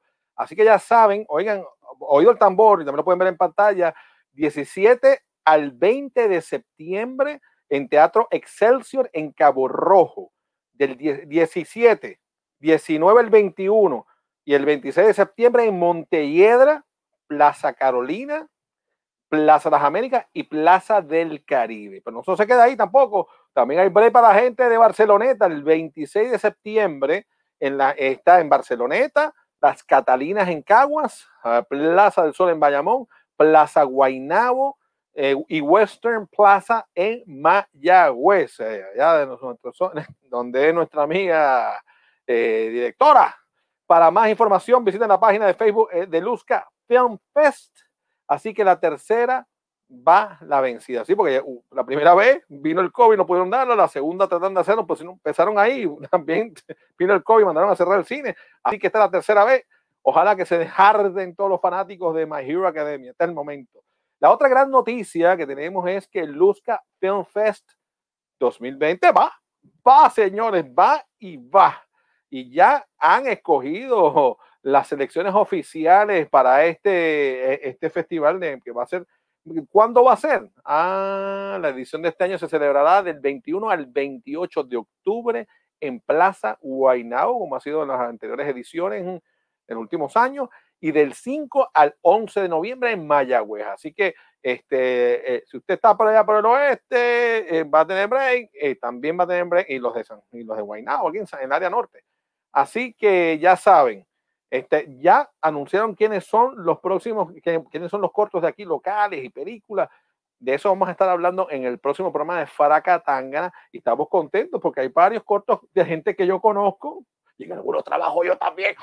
Este, así que van a tener que verme la cara en el festival otra vez. Este, Eh, así que de eso hablaremos y si Dios quiere vamos a tratar de conseguir a esos protagonistas, a esos directores, productores de esos diferentes cortos de aquí a octubre para que ustedes vayan disfrutando de qué es lo que les trae Luzca este año 2020.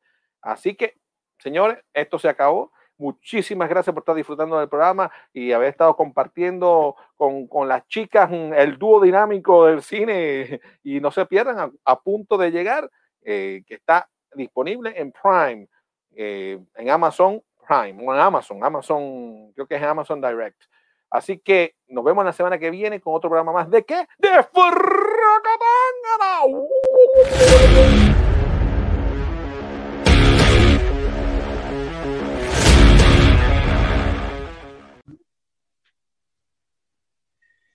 Este próximo miércoles en, en Comic Masters el tema importante va a ser cómics digitales versus cómics impresos. Yo no creo que vaya a haber ninguna controversia con eso, porque tanto Juan y yo yo creo que estamos de acuerdo que lo, mejor son los cómics digitales. No, no, no, no, no, no. no. Impresos, además. ¿Cómo le vas a llamar comic book si no están impresos? O sea, hello. Bueno, mano, o sea, están los ebooks, está, o sea, está- el mundo digital es el En futuro. serio, ebooks. Ebooks. Estoy vendiendo ebooks, cómics, ebooks. No, no, no se escucha bien. Ok, esto parece que va a ser un debate. Esto, nos vamos a ver tú y yo entonces en debate el próximo miércoles. eh, En eh, Comic Masters. los verdaderos masters. En serio.